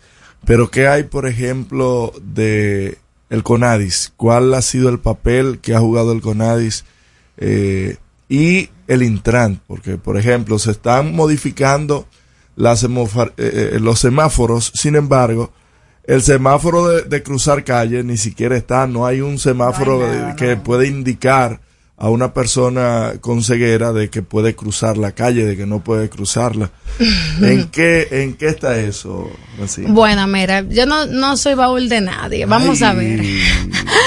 A mí la, la ley del Intran me gusta porque es una ley que 27 veces menciona la palabra accesibilidad. Entonces me está hablando a mí, me está hablando de diseño universal, pero por más que yo he tratado de aportar, señores, porque nosotros no vamos a ninguna institución de que con una mano adelante y otra atrás, de que vengan a dame, aquí hablamos de transformaciones organizacionales, el, cualquier institución que a, a nosotros nos aporta, nosotros le llevamos un paquete de servicios para que instalen eh, temas de gestión de diversidad, de servicios as- accesibles que son acordes con la Estrategia Nacional de Desarrollo y los Objetivos de Desarrollo Sostenible. Gracias. Pero no ha habido manera de, eh, de en años, años, desde que llegó Hugo Veras, no ha habido manera. Huguito, lo siento, Hugo. lo siento. Ay, pero no ha habido forma. Entonces, Hugo. no hay, no, no existe el interés, por lo menos, de hacerlo o trabajarlo con Fundación Francina, que lleva eh, pues ya una trayectoria de 10 años impulsando políticas de eh, eh, movilidad sostenible, de accesibilidad urbana, y eso es de conocimiento general y que tenemos vasta experiencia en el tema. De hecho, eh, pues eh, hay algunos, o sea, tengo un- mi gran amigo y asesor de tesis, Marcos Barinas, eh, pues ha- está trabajando temas de accesibilidad en el CONDE, la superintendencia, y eh, me, me encanta que todo el tiempo, eh, cada paso que dan, entonces nos hacen una, una breve consulta, ya sea para enviarle una guía de accesibilidad con estándares internacionales, ya sea en el uso de materiales para la implementación de pisos podotáctiles. Entonces, Wow. sí, se están haciendo, se están haciendo cosas, pero eh, cuando son aisladas no se ven. Entonces tiene que haber como que un criterio. Y eh, los Ya temas de, interoperabilidad de las instituciones Ay, sí, que es algo que, general. ay, cuánto nos afecta. Ah, no, que los TDR de ayuntamiento no son lo mismo, que lo de obra pública que no son lo mismo que la liga y tanto dito tirando a hacer y contene a lo loco, sin, o sea, no podemos, no podemos. Eh, tiene que haber un criterio y tiene que haber un responsable de, de eh, dirigir esas políticas. Ese responsable es el CONADIS. Lo asumirías el CONADIS. Y no lo asumiría. No. ¿Por qué? No lo asumiría. no, No, pero lo desde ahí tú asumiría. puedes crear las políticas y poder ejecutar muchos de los planes que ya tú lo haces desde Sí, pero la no me interesa, porque que, oye, ¿qué es lo que pasa? Aquí se piensa que el único lugar, lo voy a decir bien duro, que el único lugar donde una persona con discapacidad puede formar parte del tren gubernamental es en el CONADIS. Y yo no voy a ser parte de esa etiqueta. encanta, yo no soy parte de esa etiqueta. Yo tengo un perfil. Yo soy ingeniera, tengo una maestría en responsabilidad social empresarial y soy diplomática de carrera. Entonces, no, no, no, eh, o sea, yo puedo aportar desde muchísimas áreas, no tiene que ser la misma vaina. Hay muchas áreas y aquí hay demasiada gente talentosa que con discapacidad, con una, dos maestrías y, y, y que se pasan la vida entera en una institución y no aprovechan ese recurso. De paso le mando un saludo a mi querida amiga Valerie Bobadilla. Ella sabe quién es, una tremenda profesional que acaba de perder el CONADIS y que espero que desde cualquier instancia pueda seguir aportando, porque ahora mismo eh, no la tenemos aportando y con tanto talento que tiene. Francina, hablando de aportar, ¿cómo el ciudadano común puede contribuir con la No, déjame, fundación? déjame, eh, eh, antes de entrar ahí, para decirte algo, solamente, porque el CONADIS es un aliado. El tema es que la responsabilidad que tiene el CONADIS es de articular. No tiene ni los fondos, ni la, ni, ni, eh, ni la responsabilidad de implementar políticas. Es solamente dirigir. Entonces hace falta un perfil tipo Raquel Arbaje, tipo lo, que- lo que fue en su momento doña Milagros Ortiz Bosch, que en un momento eh, creo que asumió el CONADIS. Si mal no lo recuerdo. Entonces, eso es lo que hace falta. Una persona que baje raya, que diga eso va así, porque así lo prometió Abinader y así se publicó. Ay, que prometió el- mucho, tranquilo. No, o sea, que, que se, co- como se publica, pero, pero uno que le da seguimiento, por ejemplo, a un anuncio que hace, que haga el presidente, tantos kilómetros de acera eh, y contenes serán 20.000 accesibles. millones. Eh, eh, eh, 1.600 millones, ¿cómo 20 mil millones? No, en hacer así con tenes, 20 Sí, mil pero millones, en hacer y contener accesible, accesible, con rampa, ta, ta, ta. Uno que le da seguimiento, que manda a sus arquitectos a darle, a observar que lo que están haciendo sabe lo que está pasando. Entonces, el, eh, el asunto aquí es que hace falta un articulador, un gestor. Y también hace falta en el CONADIS un director ejecutivo o técnico con discapacidad. Y te voy a decir por qué.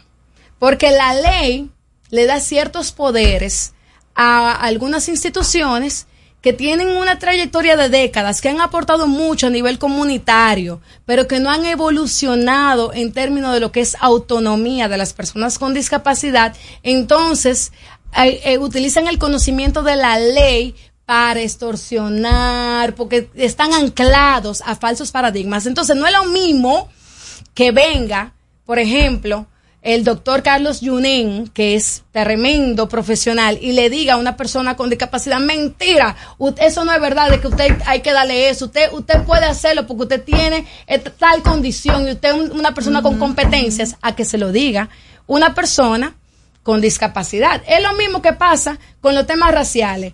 Que si yo te digo, what's Sí, up, nigga, claro. no Ajá, importa, ajá. pero te lo dice un blanco, Hay problemas. Ah, entonces es, la, es la misma cuestión. Entonces, ahí hace falta eh, eh, un caquito caliente. Yo digo que para, para mí, o la misma Valerie se lo, eh, eh, debía ser la directora técnica o ejecutiva, no sé cómo va la jerarquía del CONADIS, o Catherine Flete, que también es abogada y puede eh, romper un par de cuellos, porque los cambios requieren eso. Siempre va a haber gente que no va a querer los cambios, pero cuando hablamos de bienestar colectivo, tenemos que hablar de bienestar colectivo. A ti, tú coqueteaste una vez con, con la política, siendo candidata a vicealcaldesa en el 2016 con Roberto Salcedo.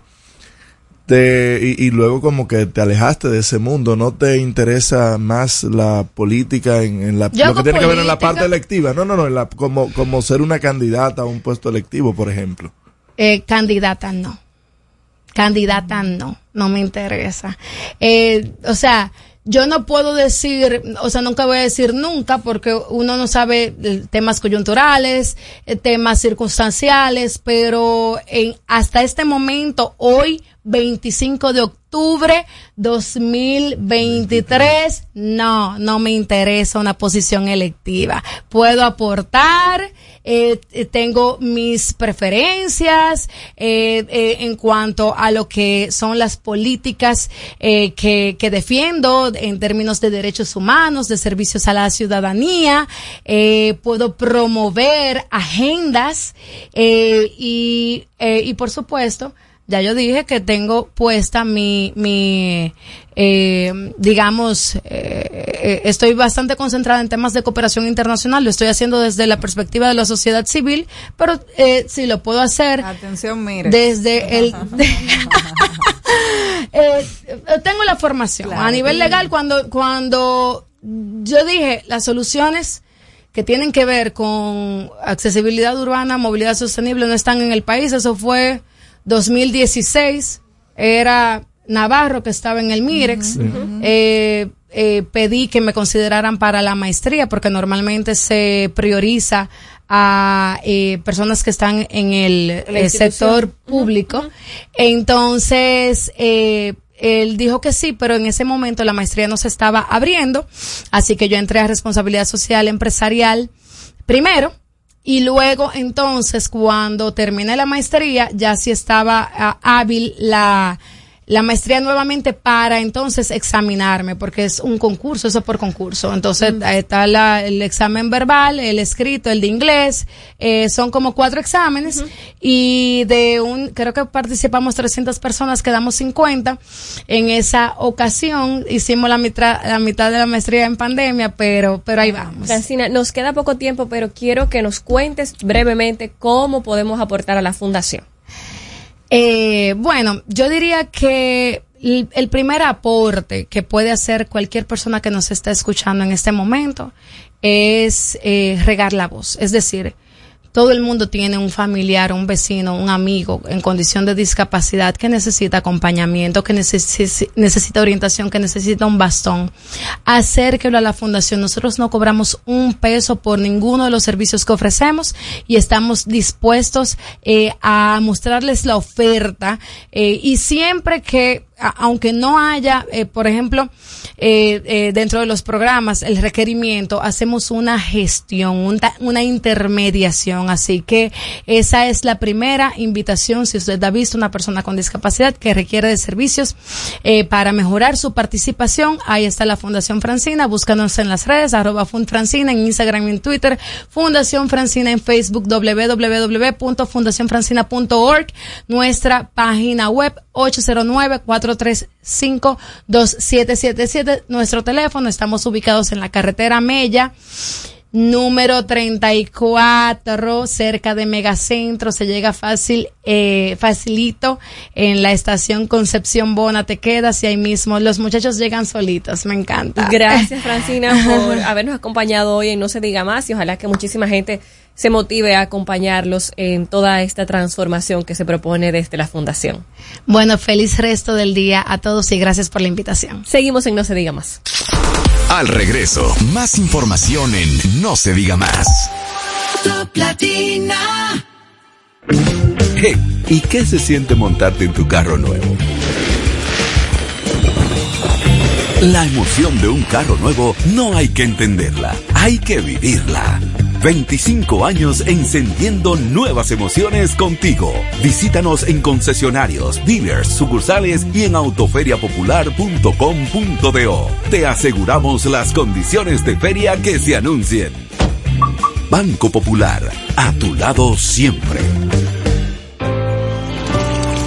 Que ahora el agua potable llegue a casa de Miriam y de dos millones de hogares más, lo logramos juntos. Gobierno de la República Dominicana. Entérate de más logros en nuestra página web juntos.do.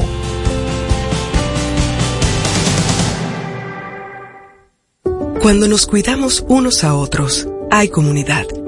Donde hay comunidad, hay más oportunidades. Donde hay más oportunidades, se vive mejor.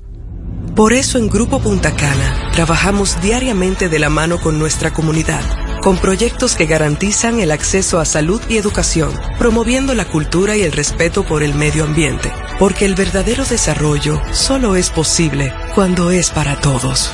Grupo Punta Cana con la comunidad. Descubre más en www.grupopuntacana.com.do.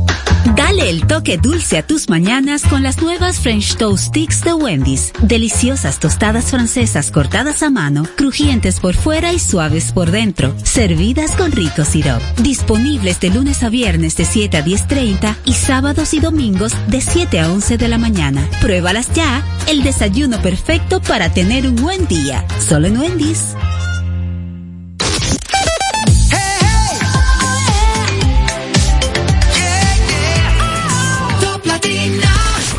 Síguenos en las redes sociales. Arroba no se diga más radio. Seguimos conectados con ustedes en No se diga más por Top Latina.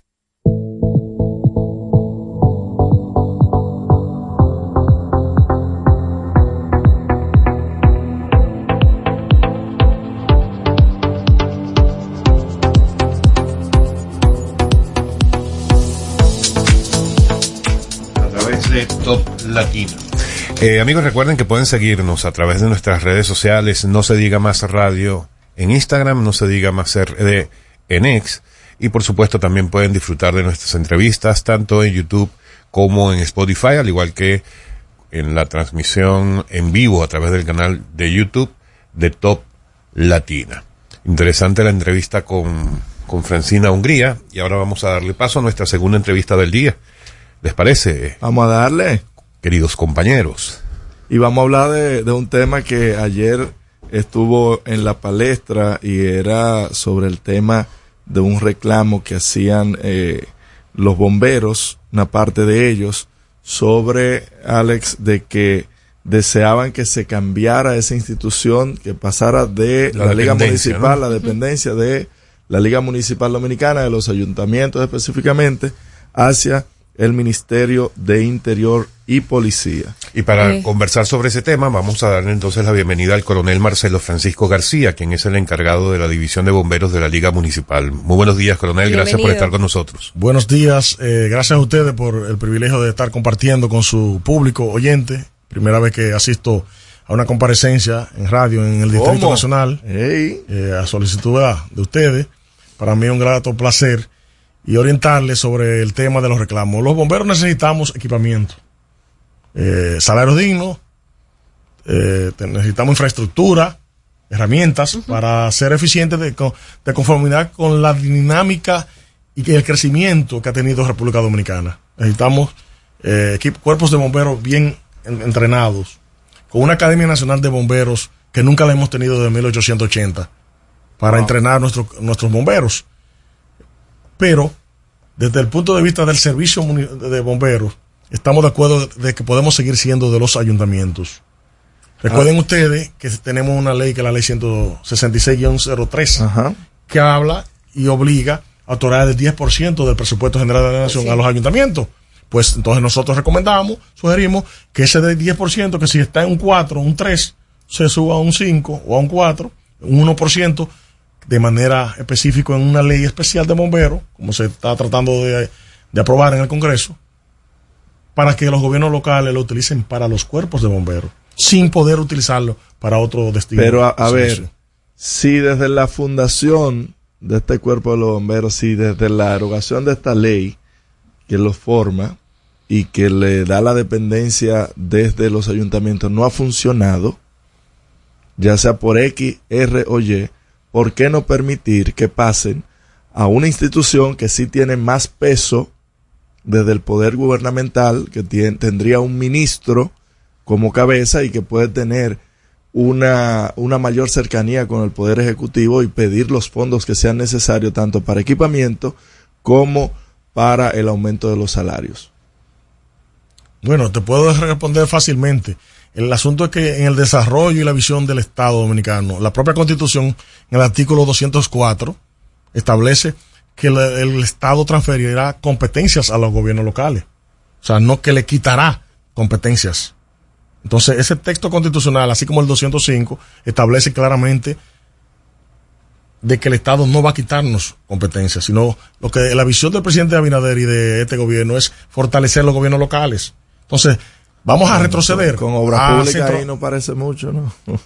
con los recursos públicos que se, te estoy diciendo, del 1% del presupuesto, se dotan de todo el equipamiento. Claro, con una ley que se ha trabajado inclusive en un decreto, en una revisión de decreto, que se cree el estatuto del, eh, para darle estabilidad al bombero laboral en los ayuntamientos y evitar que por razones político-partidistas yo llegue como alcalde y ahorita quiera cancelar al intendente, pero que eso debe ser en esa nueva ley. Y ese proyecto, eh, ¿cuál es el estatus de ese proyecto? ¿Ya está en discusión? ¿No ha sido todavía introducido a, la Cámara? ¿Cómo, ¿En qué está? Nosotros hicimos una revisión del decreto 316-06, una comisión eh, que estaba el Ministerio de Interior y Policía, Ministerio de Administración Pública, la Liga Municipal Dominicana y otras instituciones públicas. A solicitud del señor presidente de la Liga Municipal, el licenciado Víctor de Asa, donde estuvo el ministro de Administración Pública, Darío Castillo, Jo- Joel Santos, ministro de la Presidencia, y el ministro de Interior y Policía, el ministro y acordamos revisar ese decreto como una forma de esperar en que se apruebe la nueva ley del Congreso para que se actualice esa- esas, esas recomendaciones. Nosotros proponemos crear un Consejo Nacional de Bomberos que estaría presidido por el Ministerio del Interior y Policía con una Secretaría Ejecutiva en la Liga Municipal Dominicana que no va a crearle más burocracia al Estado, más empleo, sino que la Liga con los fondos que recibe pagaría esa Secretaría Ejecutiva, el Consejo lo presidiría, estaría integrado por la Unión Nacional de Bomberos, la FEDOMO, FEDODIN, Liga Municipal, Ministerio de Interior y Policía, Centro de Operaciones de Emergencias, que son las instituciones, el Sistema 911 para el Consejo. ¿Y cómo, cómo ha sido la, la receptividad de esta propuesta? Eh, ¿Han encontrado muchas trabas o, o se han encontrado puertas abiertas? Porque para nadie es un secreto las necesidades de los bomberos. Claro que sí, que tenemos resistencia, por muchos representantes de cuerpos de bomberos que los representantes que serían los representantes legales, que serían los intendentes. Ahora bien, no conocemos si todos los bomberos de República Dominicana, porque somos 187 cuerpos de bomberos, no conocemos si todos se oponen a que a que eso ocurra. 187 cuerpos de bomberos. sí. Hasta ahora solamente reciben subvención por parte de- de- del Ministerio de Interior y Policía 144. Ok, vamos para que nuestra audiencia logre entender y nosotros evidentemente también. Cuando hablamos de que hay 187 cuerpos de bomberos, es porque cada dependencia de bomberos de un municipio es un cuerpo de bomberos. Eh, si tenemos en los gobiernos locales que son municipios y distritos municipales. Ok. O sea, en ambos tipos de gobierno local. Y bajo la nueva propuesta estaría, a ver si entiendo bien, esos cuerpos de bomberos tienen una absoluta independencia, o sea, dependen solamente de ese ayuntamiento y ya no tienen absolutamente nada que ver con el resto de los cuerpos. Exactamente, tenemos autonomía municipal porque somos departamento del gobierno local. Entonces, nosotros lo que re- les rendimos cuenta con la transparencia y la fiscalización que hacen las instituciones públicas en el día de hoy. Y entonces eso haría, por ejemplo, que el cuerpo de bomberos de Nagua no tenga absolutamente nada que ver con el cuerpo de bomberos de Higüey, ni en cuanto a capacitación, ni en cuanto a, eh, qué sé yo, desempeño, equipamiento, etcétera. Entonces, se crearía la Academia Nacional de Bomberos para capacitar a todos los cuerpos de bomberos del país. Tendría independencia en, la parte local, pero en la parte operativa, eh, nosotros damos la respuesta nacional. Donde el sistema 911 no activa, no solicita, pues nosotros acudimos. O, u otro intendente de bomberos. Si ocurre en el distrito una- gran emergencia y hay que traer los bomberos del este, del sur, del Cibao, pues vamos a acudir pues, con capacidad operativa. Bien, eh, coronel, vamos a hacer una pausa eh, a esta hora y volvemos para continuar con esta interesante conversación. Amigos, estamos con el coronel Marcelo Francisco García, coronel de, de bomberos Francisco García en No se diga más. Al regreso, más información en No se diga más. Top Latina. Yo estoy creciendo fuerte. Y yo creciendo. Con chocorrica. Con chocorrica. Con chocorrica. Qué cosa buena. Yo estoy como un torito. Y yo como una estrella. En nuestra casa tomamos todos chocorrica. ¡Qué cosa buena! Cuando nos cuidamos unos a otros, hay comunidad. Donde hay comunidad, hay más oportunidades.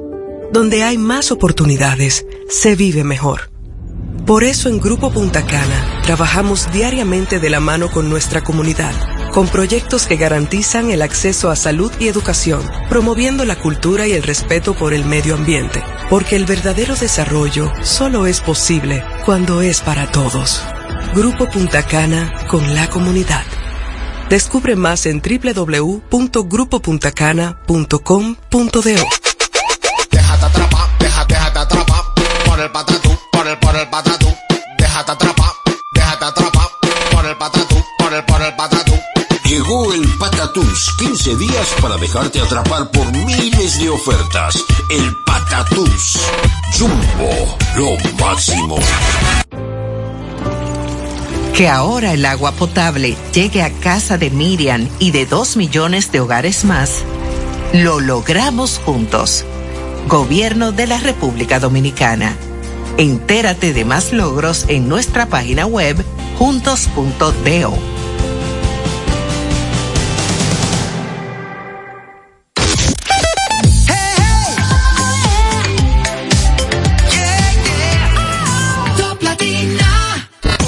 Interactúa con nosotros 809-542-1017.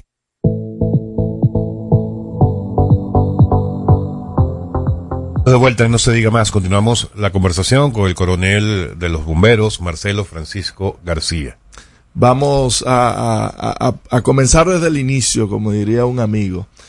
¿Cuánto eh, es el promedio que cobra un bombero? Porque eso me imagino que depende mucho de los ingresos que recibe el ayuntamiento municipal o el distrito municipal, la junta. Te pueden cobrar desde 3 mil pesos mínimo hasta 15 mil pesos en la actualidad. El Wow, régimen que o sea, tenemos. el bombero que más cobra, Desde- cobra desde 15 mil 3.000 pesos. Un, a- así, un 15.000. almuerzo.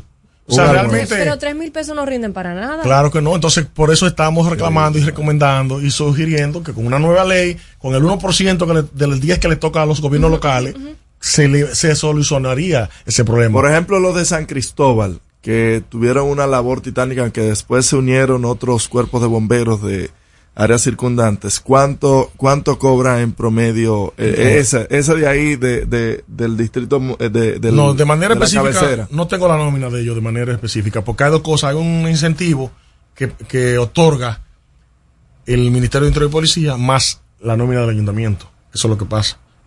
O sea, que, que sí reciben una subvención de, de interior y policía como quiera. Exacto, exacto. Y en el, en el consejo que nosotros proponemos, seguirá el ministerio. Lo que pasa es que vamos a articular la política para el desarrollo de los bomberos, fortaleciendo los gobiernos locales. Coronel, ¿y qué usted que conoce el proyecto y que ha estado en, en esa revisión y, eh, y esa coordinación, qué probabilidad existe de que eso ten- eh, llegue a buen término, esa, eh, esa propuesta que ustedes están haciendo? Bueno, la probabilidad sería es, es reunir a todos los actores en una mesa técnica de trabajo para que llegara a un consenso. Y se está Porque- trabajando en eso. Porque nosotros trabajamos algunas instituciones ya la parte de revisión del decreto y nos pusimos de acuerdo. Y estuvo Fedomo, Fedodín, Ministerio de Interior y Policía y Liga Municipal, Ministerio de Administración Pública, eh, la presidencia de la República, el Ministerio de la Presidencia y varios actores del Estado Dominicano. Entonces, ¿cuál sería ese siguiente paso? La, la ley. De luego del decreto, entonces la ley que se está haciendo, que se celebró, perdón, la vista pública en el día de lunes pasado. Entonces nosotros recomendamos esa parte, de que esa comisión bicameral nos escucha a todos los actores, pero yo entiendo que, la, que esa comisión debe trasladarse a escuchar a los 67 cuerpos bomberos del sur, a los 26 de, eh, cuerpo de bomberos de la línea noroeste, a los del Cibabio, a los del este y al Gran Santo Domingo. Porque eh, somos muchos cuerpos de bomberos con una realidad geográfica totalmente diferente. De atención a emergencias y un servicio de, de, emergencia y de gestión de riesgo con una dinámica diferente y de altos sí, pero, es que es una profesión, es un oficio que no debería depender eh, de si en un sitio es, hay unas condiciones distintas a las otras. O sea, debería haber Unificado. una, una unificación, una homogeneidad, eh, por lo menos en temas salariales, de beneficios, etcétera. Debería ser común al de Higüey, al de Nigua o al de Santo Domingo. Eh, y no en las condiciones en las que está ho- hoy día, porque decíamos ayer, eh, cuando hacíamos el comentario sobre este planteamiento, que una, es una de las profesiones más dignas y que más sacrificio tienen que hacer sus, Ponen sus en riesgo su vida. Ponen en riesgo su vida. Es igual que la Policía Nacional. La Bueno. Policía Nacional, hasta el año 2020, el, eh, el sueldo era de siete, desde siete mil pesos. Ganaban un poco más que los bomberos, según usted nos está diciendo. Y fíjense todo lo que han tenido que ir haciendo en estos últimos tres años para tratar de llevar un poco más arriba el tema de, el tema económico de los, de los policías. Pero si con la Policía Nacional ha dependido de la voluntad de un presidente, en el caso de los bomberos, sería el mismo caso. Dependerá de la voluntad de un presidente, sea el de ahora, el presidente Abinader, o en un futuro el que sea, o podríamos confiar en que esa coordinación de todos los entes que se involucran, incluyendo el Congreso Nacional, eh, se logre esto. Totalmente de acuerdo con usted. Debemos todo cobrar, estandarizar el servicio de bomberos y la, preparación y la capacitación con una Academia Nacional de Bomberos. No debe dependería de la voluntad, sino que si se aprueba una ley que otorgue lo que hemos conversado, ya no va a depender de la voluntad de uno. Es una ley, hay que ejecutarla y aplicarla. A ver, porque eh, eh, confluyen muchos actores en esto que se quiere. Está Fedodín por un lado, está Fedomo por otro, la Liga Municipal por otro. O sea, son tres entidades que tienen que ver con la municipalidad de cada área. Y supongamos que se le asigne mediante la Liga Municipal Dominicana el 1%. Igual ese 1% va a ser redistribuido de forma equitativa, como igual se, se distribuye ahora. ¿Y qué va a garantizar de que pueda haber una uniformidad en lo que cobran los bomberos, dependiendo de que el bombero del Distrito Nacional tiene unas un condiciones, tiene unas condiciones muy mejor que el de Canta la Rana o el de o el de Nigua, como mencionaba Alex, que ahí es que ellos han visto la respuesta que ha dado el gobierno central a lo que depende del Ministerio de Interior y Policía y por eso entienden y ven más factible que un solo ente sea el que los regule y el que los eh, el, que los conlleve. La ley establecería de manera clara y expresa esa regulación, esas condiciones de igualdad en el país y no va a depender de la voluntad de nadie. Y, se- y hay es estudios, análisis y hay levantamientos de información que ha hecho la Unión Nacional de Bomberos de la realidad de cada cuerpo de bomberos. O sea, tenemos, por ejemplo, el Cuerpo de Bomberos del Distrito Nacional, que es un solo cuerpo, pero tiene 15 estaciones y un 15. cuartel general. Pero tenemos también el Cuerpo de Bomberos en Dajabón, en la zona fronteriza, en Elías Piña, en el este, en San Pedro, en la Romana, que tiene su población, su atención a emergencia, sus Claro. características y que debemos darle un servicio eficiente con calidad de vida para el bombero, por una ley, Los bomberos eh, fortaleciendo el gobierno local. se pronunciaron ayer y, y estamos discutiendo este tema. Sin embargo, a mí me gustaría saber desde su perspectiva cuál ventaja existe en que la administración de los bomberos siga en la jurisdicción de las alcaldías, porque todo es modificable. Entonces hemos visto que los resultados no han sido positivos con el modelo que llevamos hasta ahora, porque los bomberos no están teniendo una vida digna. Entonces, ¿qué ventaja pudiera existir en eso? Mira, la, la, la comparación te la puedo hacer. La ventaja es que la población confía en los bomberos y somos un servicio local. Que la población acude a su lugar más cercano, que es el gobierno local, al ayuntamiento, con nuestros alcaldes. La realidad en Latinoamérica es, por ejemplo, en Buenos Aires, Argentina y Brasil son los únicos casos especiales, yo le llamo casos especiales, que tienen bomberos militares en Brasil y en Buenos Aires, la provincia que yo tuve allá, eh, bomberos que son policías. Tres años de, de estudio para que tú, o sea, y si quieres ser bombero, cuatro años en la academia te especialices en bombero. En el caso de Buenos Aires, los demás son bomberos municipales voluntarios. Chile tiene 100% de sus bomberos municipales voluntarios. Estados Unidos son voluntarios, México son voluntarios, eh, perdón, eh, municipales. Ah, aproximadamente un 70 son voluntarios, pero tienen que estudiar en la academia, egresar de la academia. Como bombero 1, bombero 2. La necesidad de la República Dominicana es estandarizarnos con una academia nacional, una ley que le dé esos fondos a los gobiernos locales para que el gobierno local otorgue ese servicio de calidad a la ciudadanía, con bomberos ca- capacitados, entrenados y bien pagados. La nacionalización viene a la centralizar un servicio que yo te voy ahorita, te señala la Policía Nacional, pero la Policía Nacional es nacional, tiene todos los problemas resueltos. Claro que no. Nunca ¿Y cuántos miles de millones se ha invertido en todos los Es gobiernos? un que hemos tenido? proceso, es un ¿Me proceso. entiendes? Entonces, la centralización vuelve a un retroceso para que el Estado le va a quitar competencia a los gobiernos locales. tienen los departamentos del cuerpo de bomberos geolocalizada la ciudad. A ver, por ejemplo, ¿sabe qué, qué tiene cada cuadrante el cuerpo de bomberos? Cada cuadrante de la ciudad que hay, qué fábrica está funcionando, qué no debería estar funcionando para así determinar qué se puede y qué no se puede. Y se ha dado sugerencias, por ejemplo, y lo mencionamos por el caso de San Cristóbal, de que había una fábrica, como el caso de aquí de la circunscripción 3, eh, que sucedió una explosión en el 2018 también, de que eh, en territorios residenciales se tienen fábricas que son prácticamente bombas de tiempo. Se tienen los bomberos ese estudio y si se ha dado las Pero observaciones si, del lugar. si ni siquiera tienen los recursos para pagarle bien a los bomberos, ¿qué tecnología van a tener los No, bomberos? porque no, es un tema de tecnología, un levantamiento, pues usted no Sí. tiene que tener eh, eh, eh, Tenemos, mira, los cuerpos de bomberos tenemos la facultad legal de ser la autoridad competente en cada lugar pues, para realizar las inspecciones de prevención de incendios, en virtud del decreto que, consagra el reglamento 031 de obras públicas.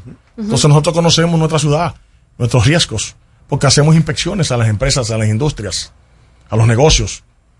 Entonces, el hecho de que tú no tengas recursos tecnológicos, sí lo tenemos. Tenemos el sistema de emergencia 911, que ahora recientemente inclusive le está eh, instalando los cuerpos de bomberos el sistema de geolocalización.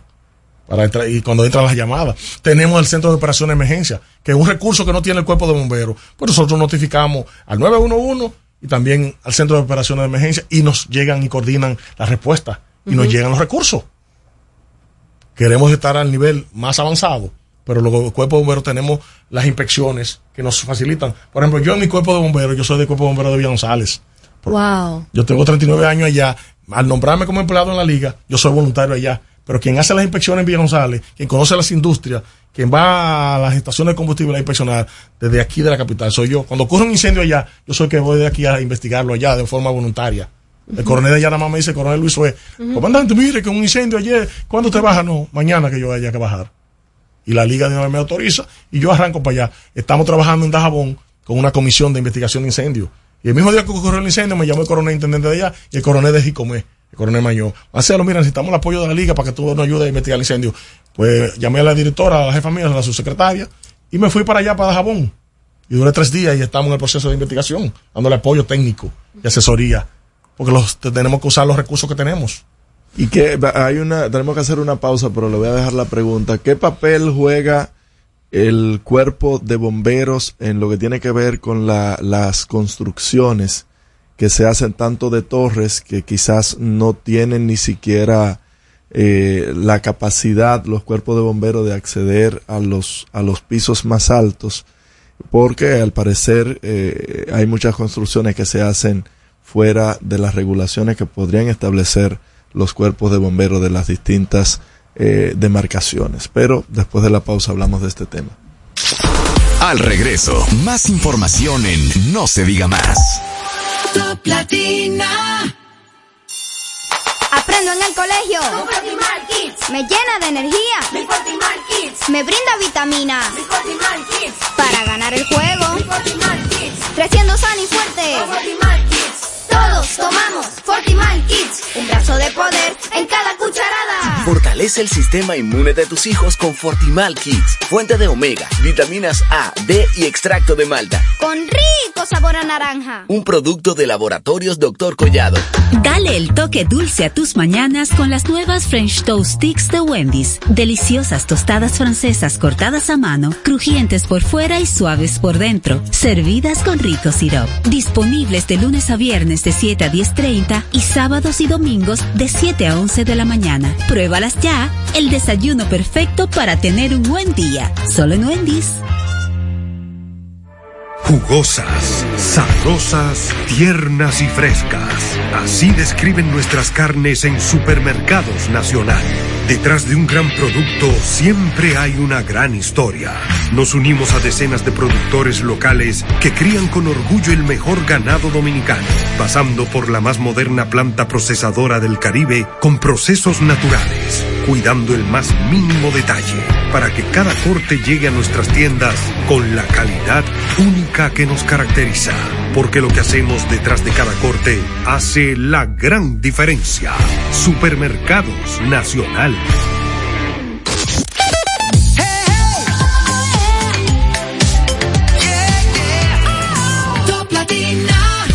Comunícate con nosotros al 809-542-1017. No se diga más. Seguimos conectados con ustedes en No se diga más por Top Latina. Amigos de vuelta, y no se diga más a través de Top Latina. Máximo, le has dado una pregunta. Cuando los ingenieros llevan un plano para al ayuntamiento, ¿revisan ustedes eh, que ese plano tenga las disponibilidades para cualquier eh, siniestro o incendio ustedes puedan eh, tener la pronta respuesta? ¿O, En la- en o- la o se práctica- hace indiscriminado eso? En la práctica podría suceder que algunos cuerpos de bomberos quizás no tengan eh, quizás el personal técnico, pero lo tienen. Yo le digo a ellos que sí lo tienen. El Departamento de Planeamiento Urbano, si yo como jefe de los bomberos, encargado técnico de los bomberos, no soy ingeniero civil, yo no soy ingeniero. Pues yo voy a Planeamiento Urbano y me hago acompañar. ¿Cuál es esa torre, ese edificio? Que yo voy a inspeccionar. Acompáñame un ingeniero y vamos a examinarla, porque somos la autoridad competente. Es la norma hacerlo. Sí, esa, esa es la norma que yo ac- acostumbro a hacerlo porque me da la competencia el reglamento 032.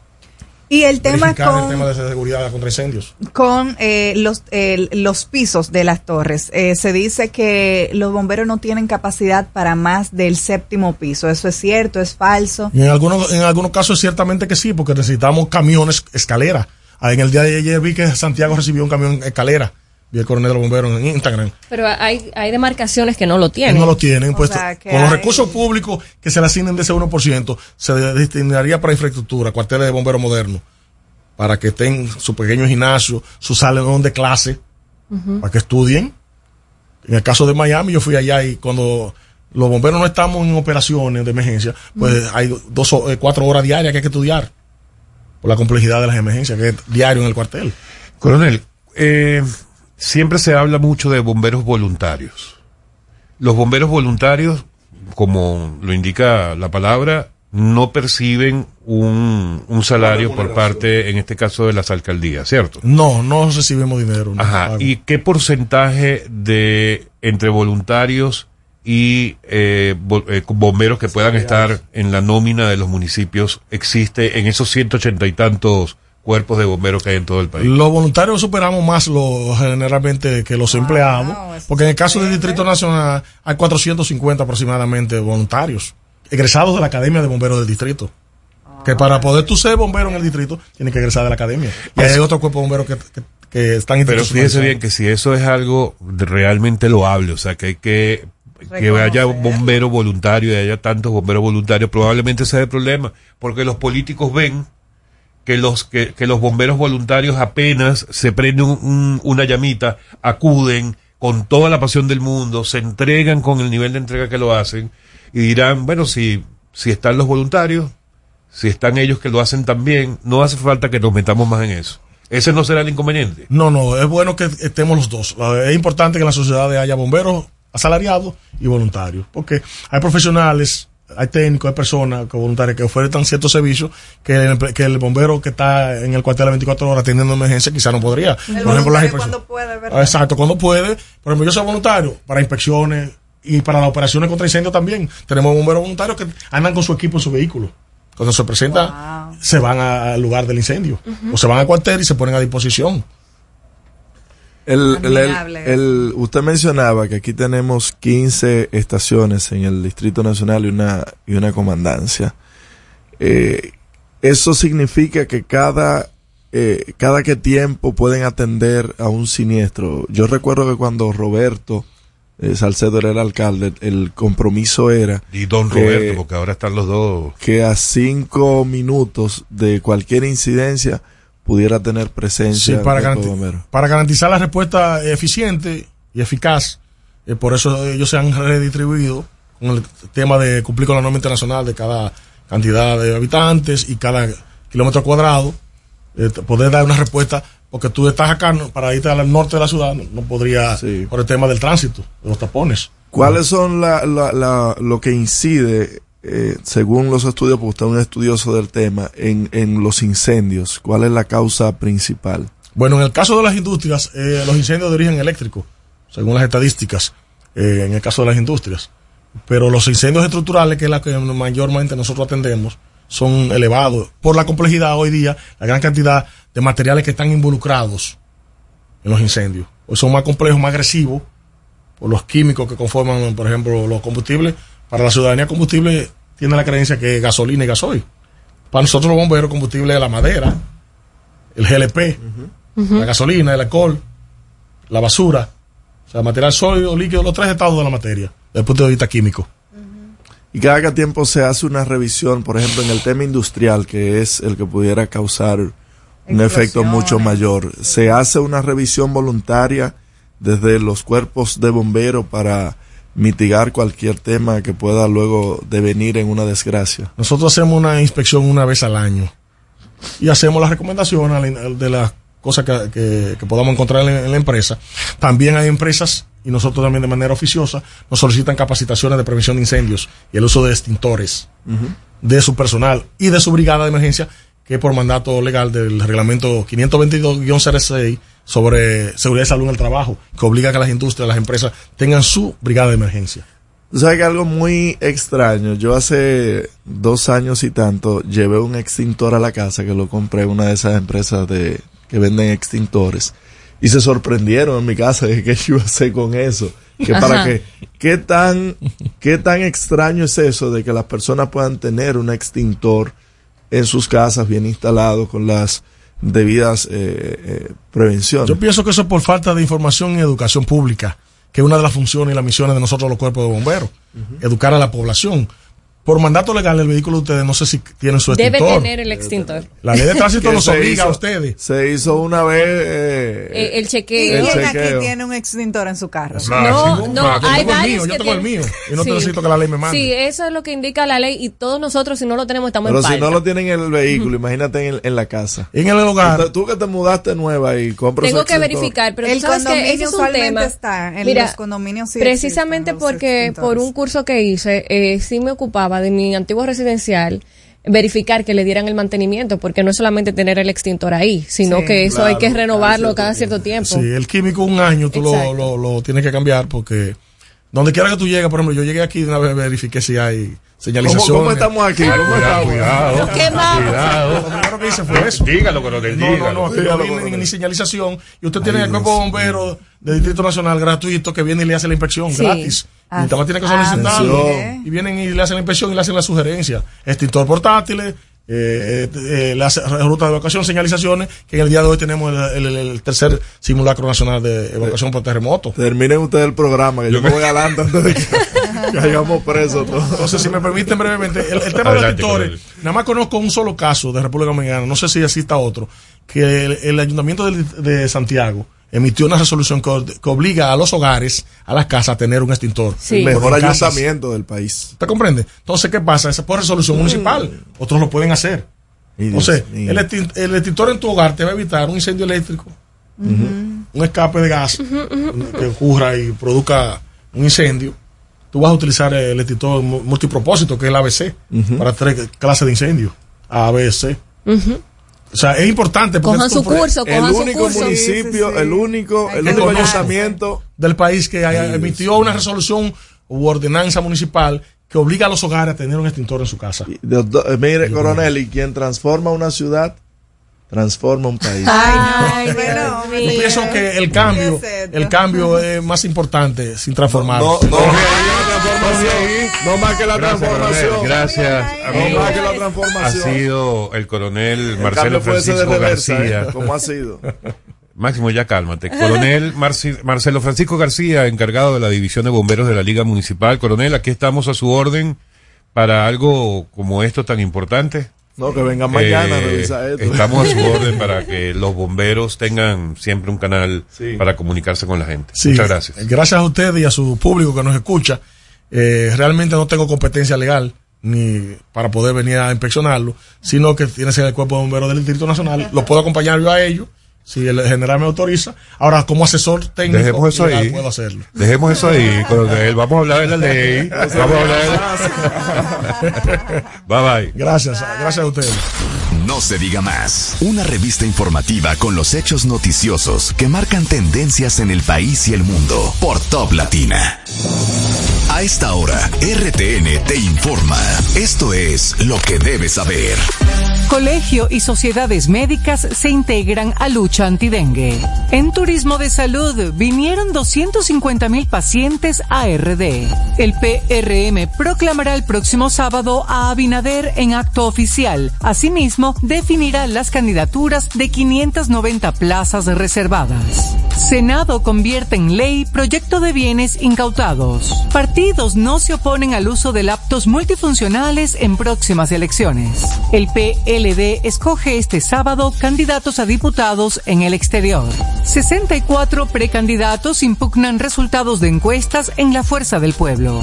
El PRD proclamó ayer a Miguel Vargas como su candidato presidencial. Hoy, simulacro nacional de evacuación por terremoto. Para las emisoras del grupo RTN, les informó Elizabeth Márquez. Top Latina.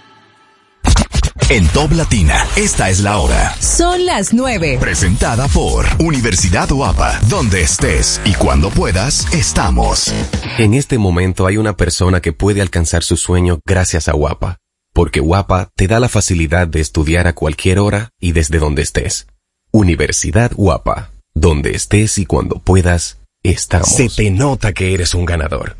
Y este podría ser el año en el que ganas con el cero de oro. En APA, por cada 500 pesos de incremento o 5 mil pesos de mantenimiento en tu balance, generas un boleto para participar en el cero de oro y ganar un apartamento, premios en efectivo o aumento en la tasa de tu certificado. Son más de 100 ganadores. Participa, porque el que ahorra siempre gana. Busca consejos de cómo ahorrar en el gran manual del ahorro.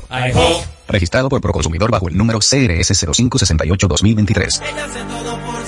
Edelife presenta Los Inigualables, la Z y la L, Zion y Lennox. Con su nueva gira internacional, interpretando todos sus éxitos, Zion y Lennox. 4 de noviembre, Anfiteatro Blue Mall Punta Cana, Zion y Lennox. Boletas en Huepa Tickets. Buenos días, Freddy. Bienvenido al VHD. Que alguien me explique por qué hay que ir al banco si lo tengo aquí en la palma de mi mano. No te compliques. Mira, muchacho, yo no me complico. Hay muchas sucursales, lo hago facilito. En Agente y cajeros inteligentes. Yo prefiero esta pantalla. Yo salir y ver la gente. Si mi día es complicado, llevo el banco en mi bolsillo a todos lados. Cercano. Así es mi banco. Prefiero estar presente en cada transacción. Ya abrí mi cuenta digital. Y que siga la canción. Solicité mi tarjeta a través del portal web. Siempre uso la aplicación y transfiero de una vez. Pagar la nómina en la empresa, el proceso es inmediato. ¿Ya pagaron? ¿Ya pagaron? ¿Ya pagaron? Hace rato.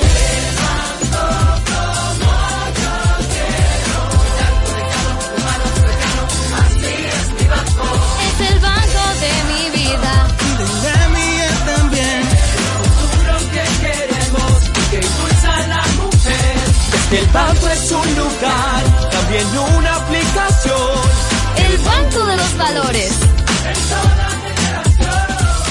Qué bueno que hay un banco que sabe estar presente todos los días en la manera en que cada uno decide vivir la vida. El banco como yo quiero. Banco BHD, el futuro que quieres. Porque lo primero es lo primero. Delante de una experta abuela, siempre hay un exquisito nutritivo plato y detrás una dedicada y dulce madre que los deleita con deliciosas pastas, pescados y guisos tan ricos porque siempre lleva adelante la pasta de tomate la famosa, que da sabor y color insuperable. Porque lo primero es lo primero, de la famosa, claro, y la famosa, y lo más natural. Calidad avalada por ISO 9001-2015. Ahora le damos un break a los comerciales. Recargamos una nueva hora con lo más top de la música latina en el siguiente bloque musical. Presentado por La Famosa, lo más natural. Full Harmony.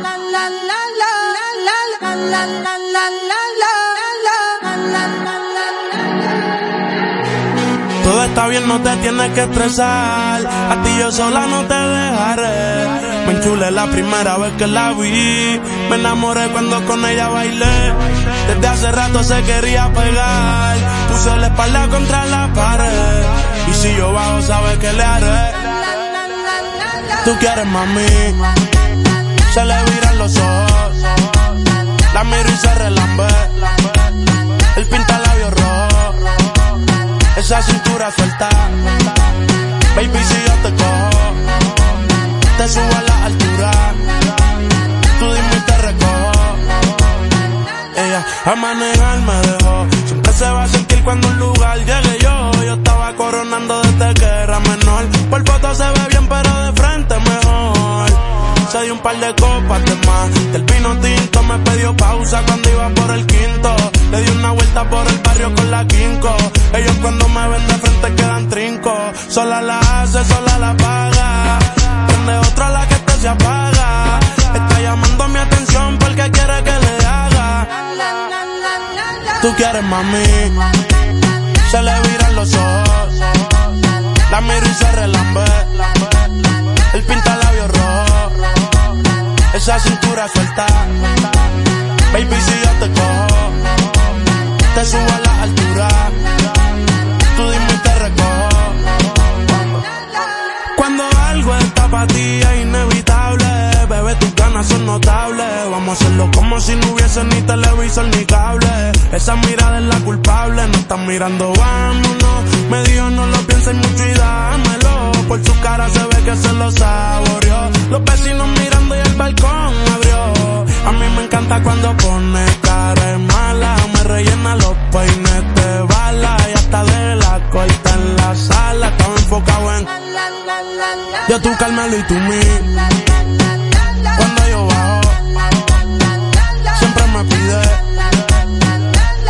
Y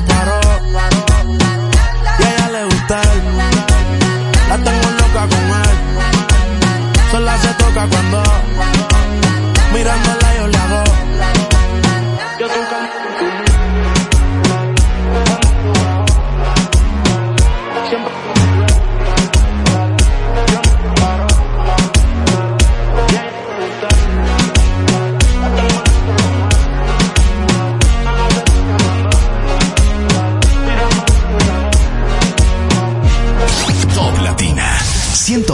101.7. Huele a apartamento, huele a tu perfume. A tu recuerdo nunca pude hacerme inmune. Tu lado de la cama sigue ahí vacío. Y tu cepillo de dientes bailando bachata con el mío. ¿Cómo hago para escaparme de este frío?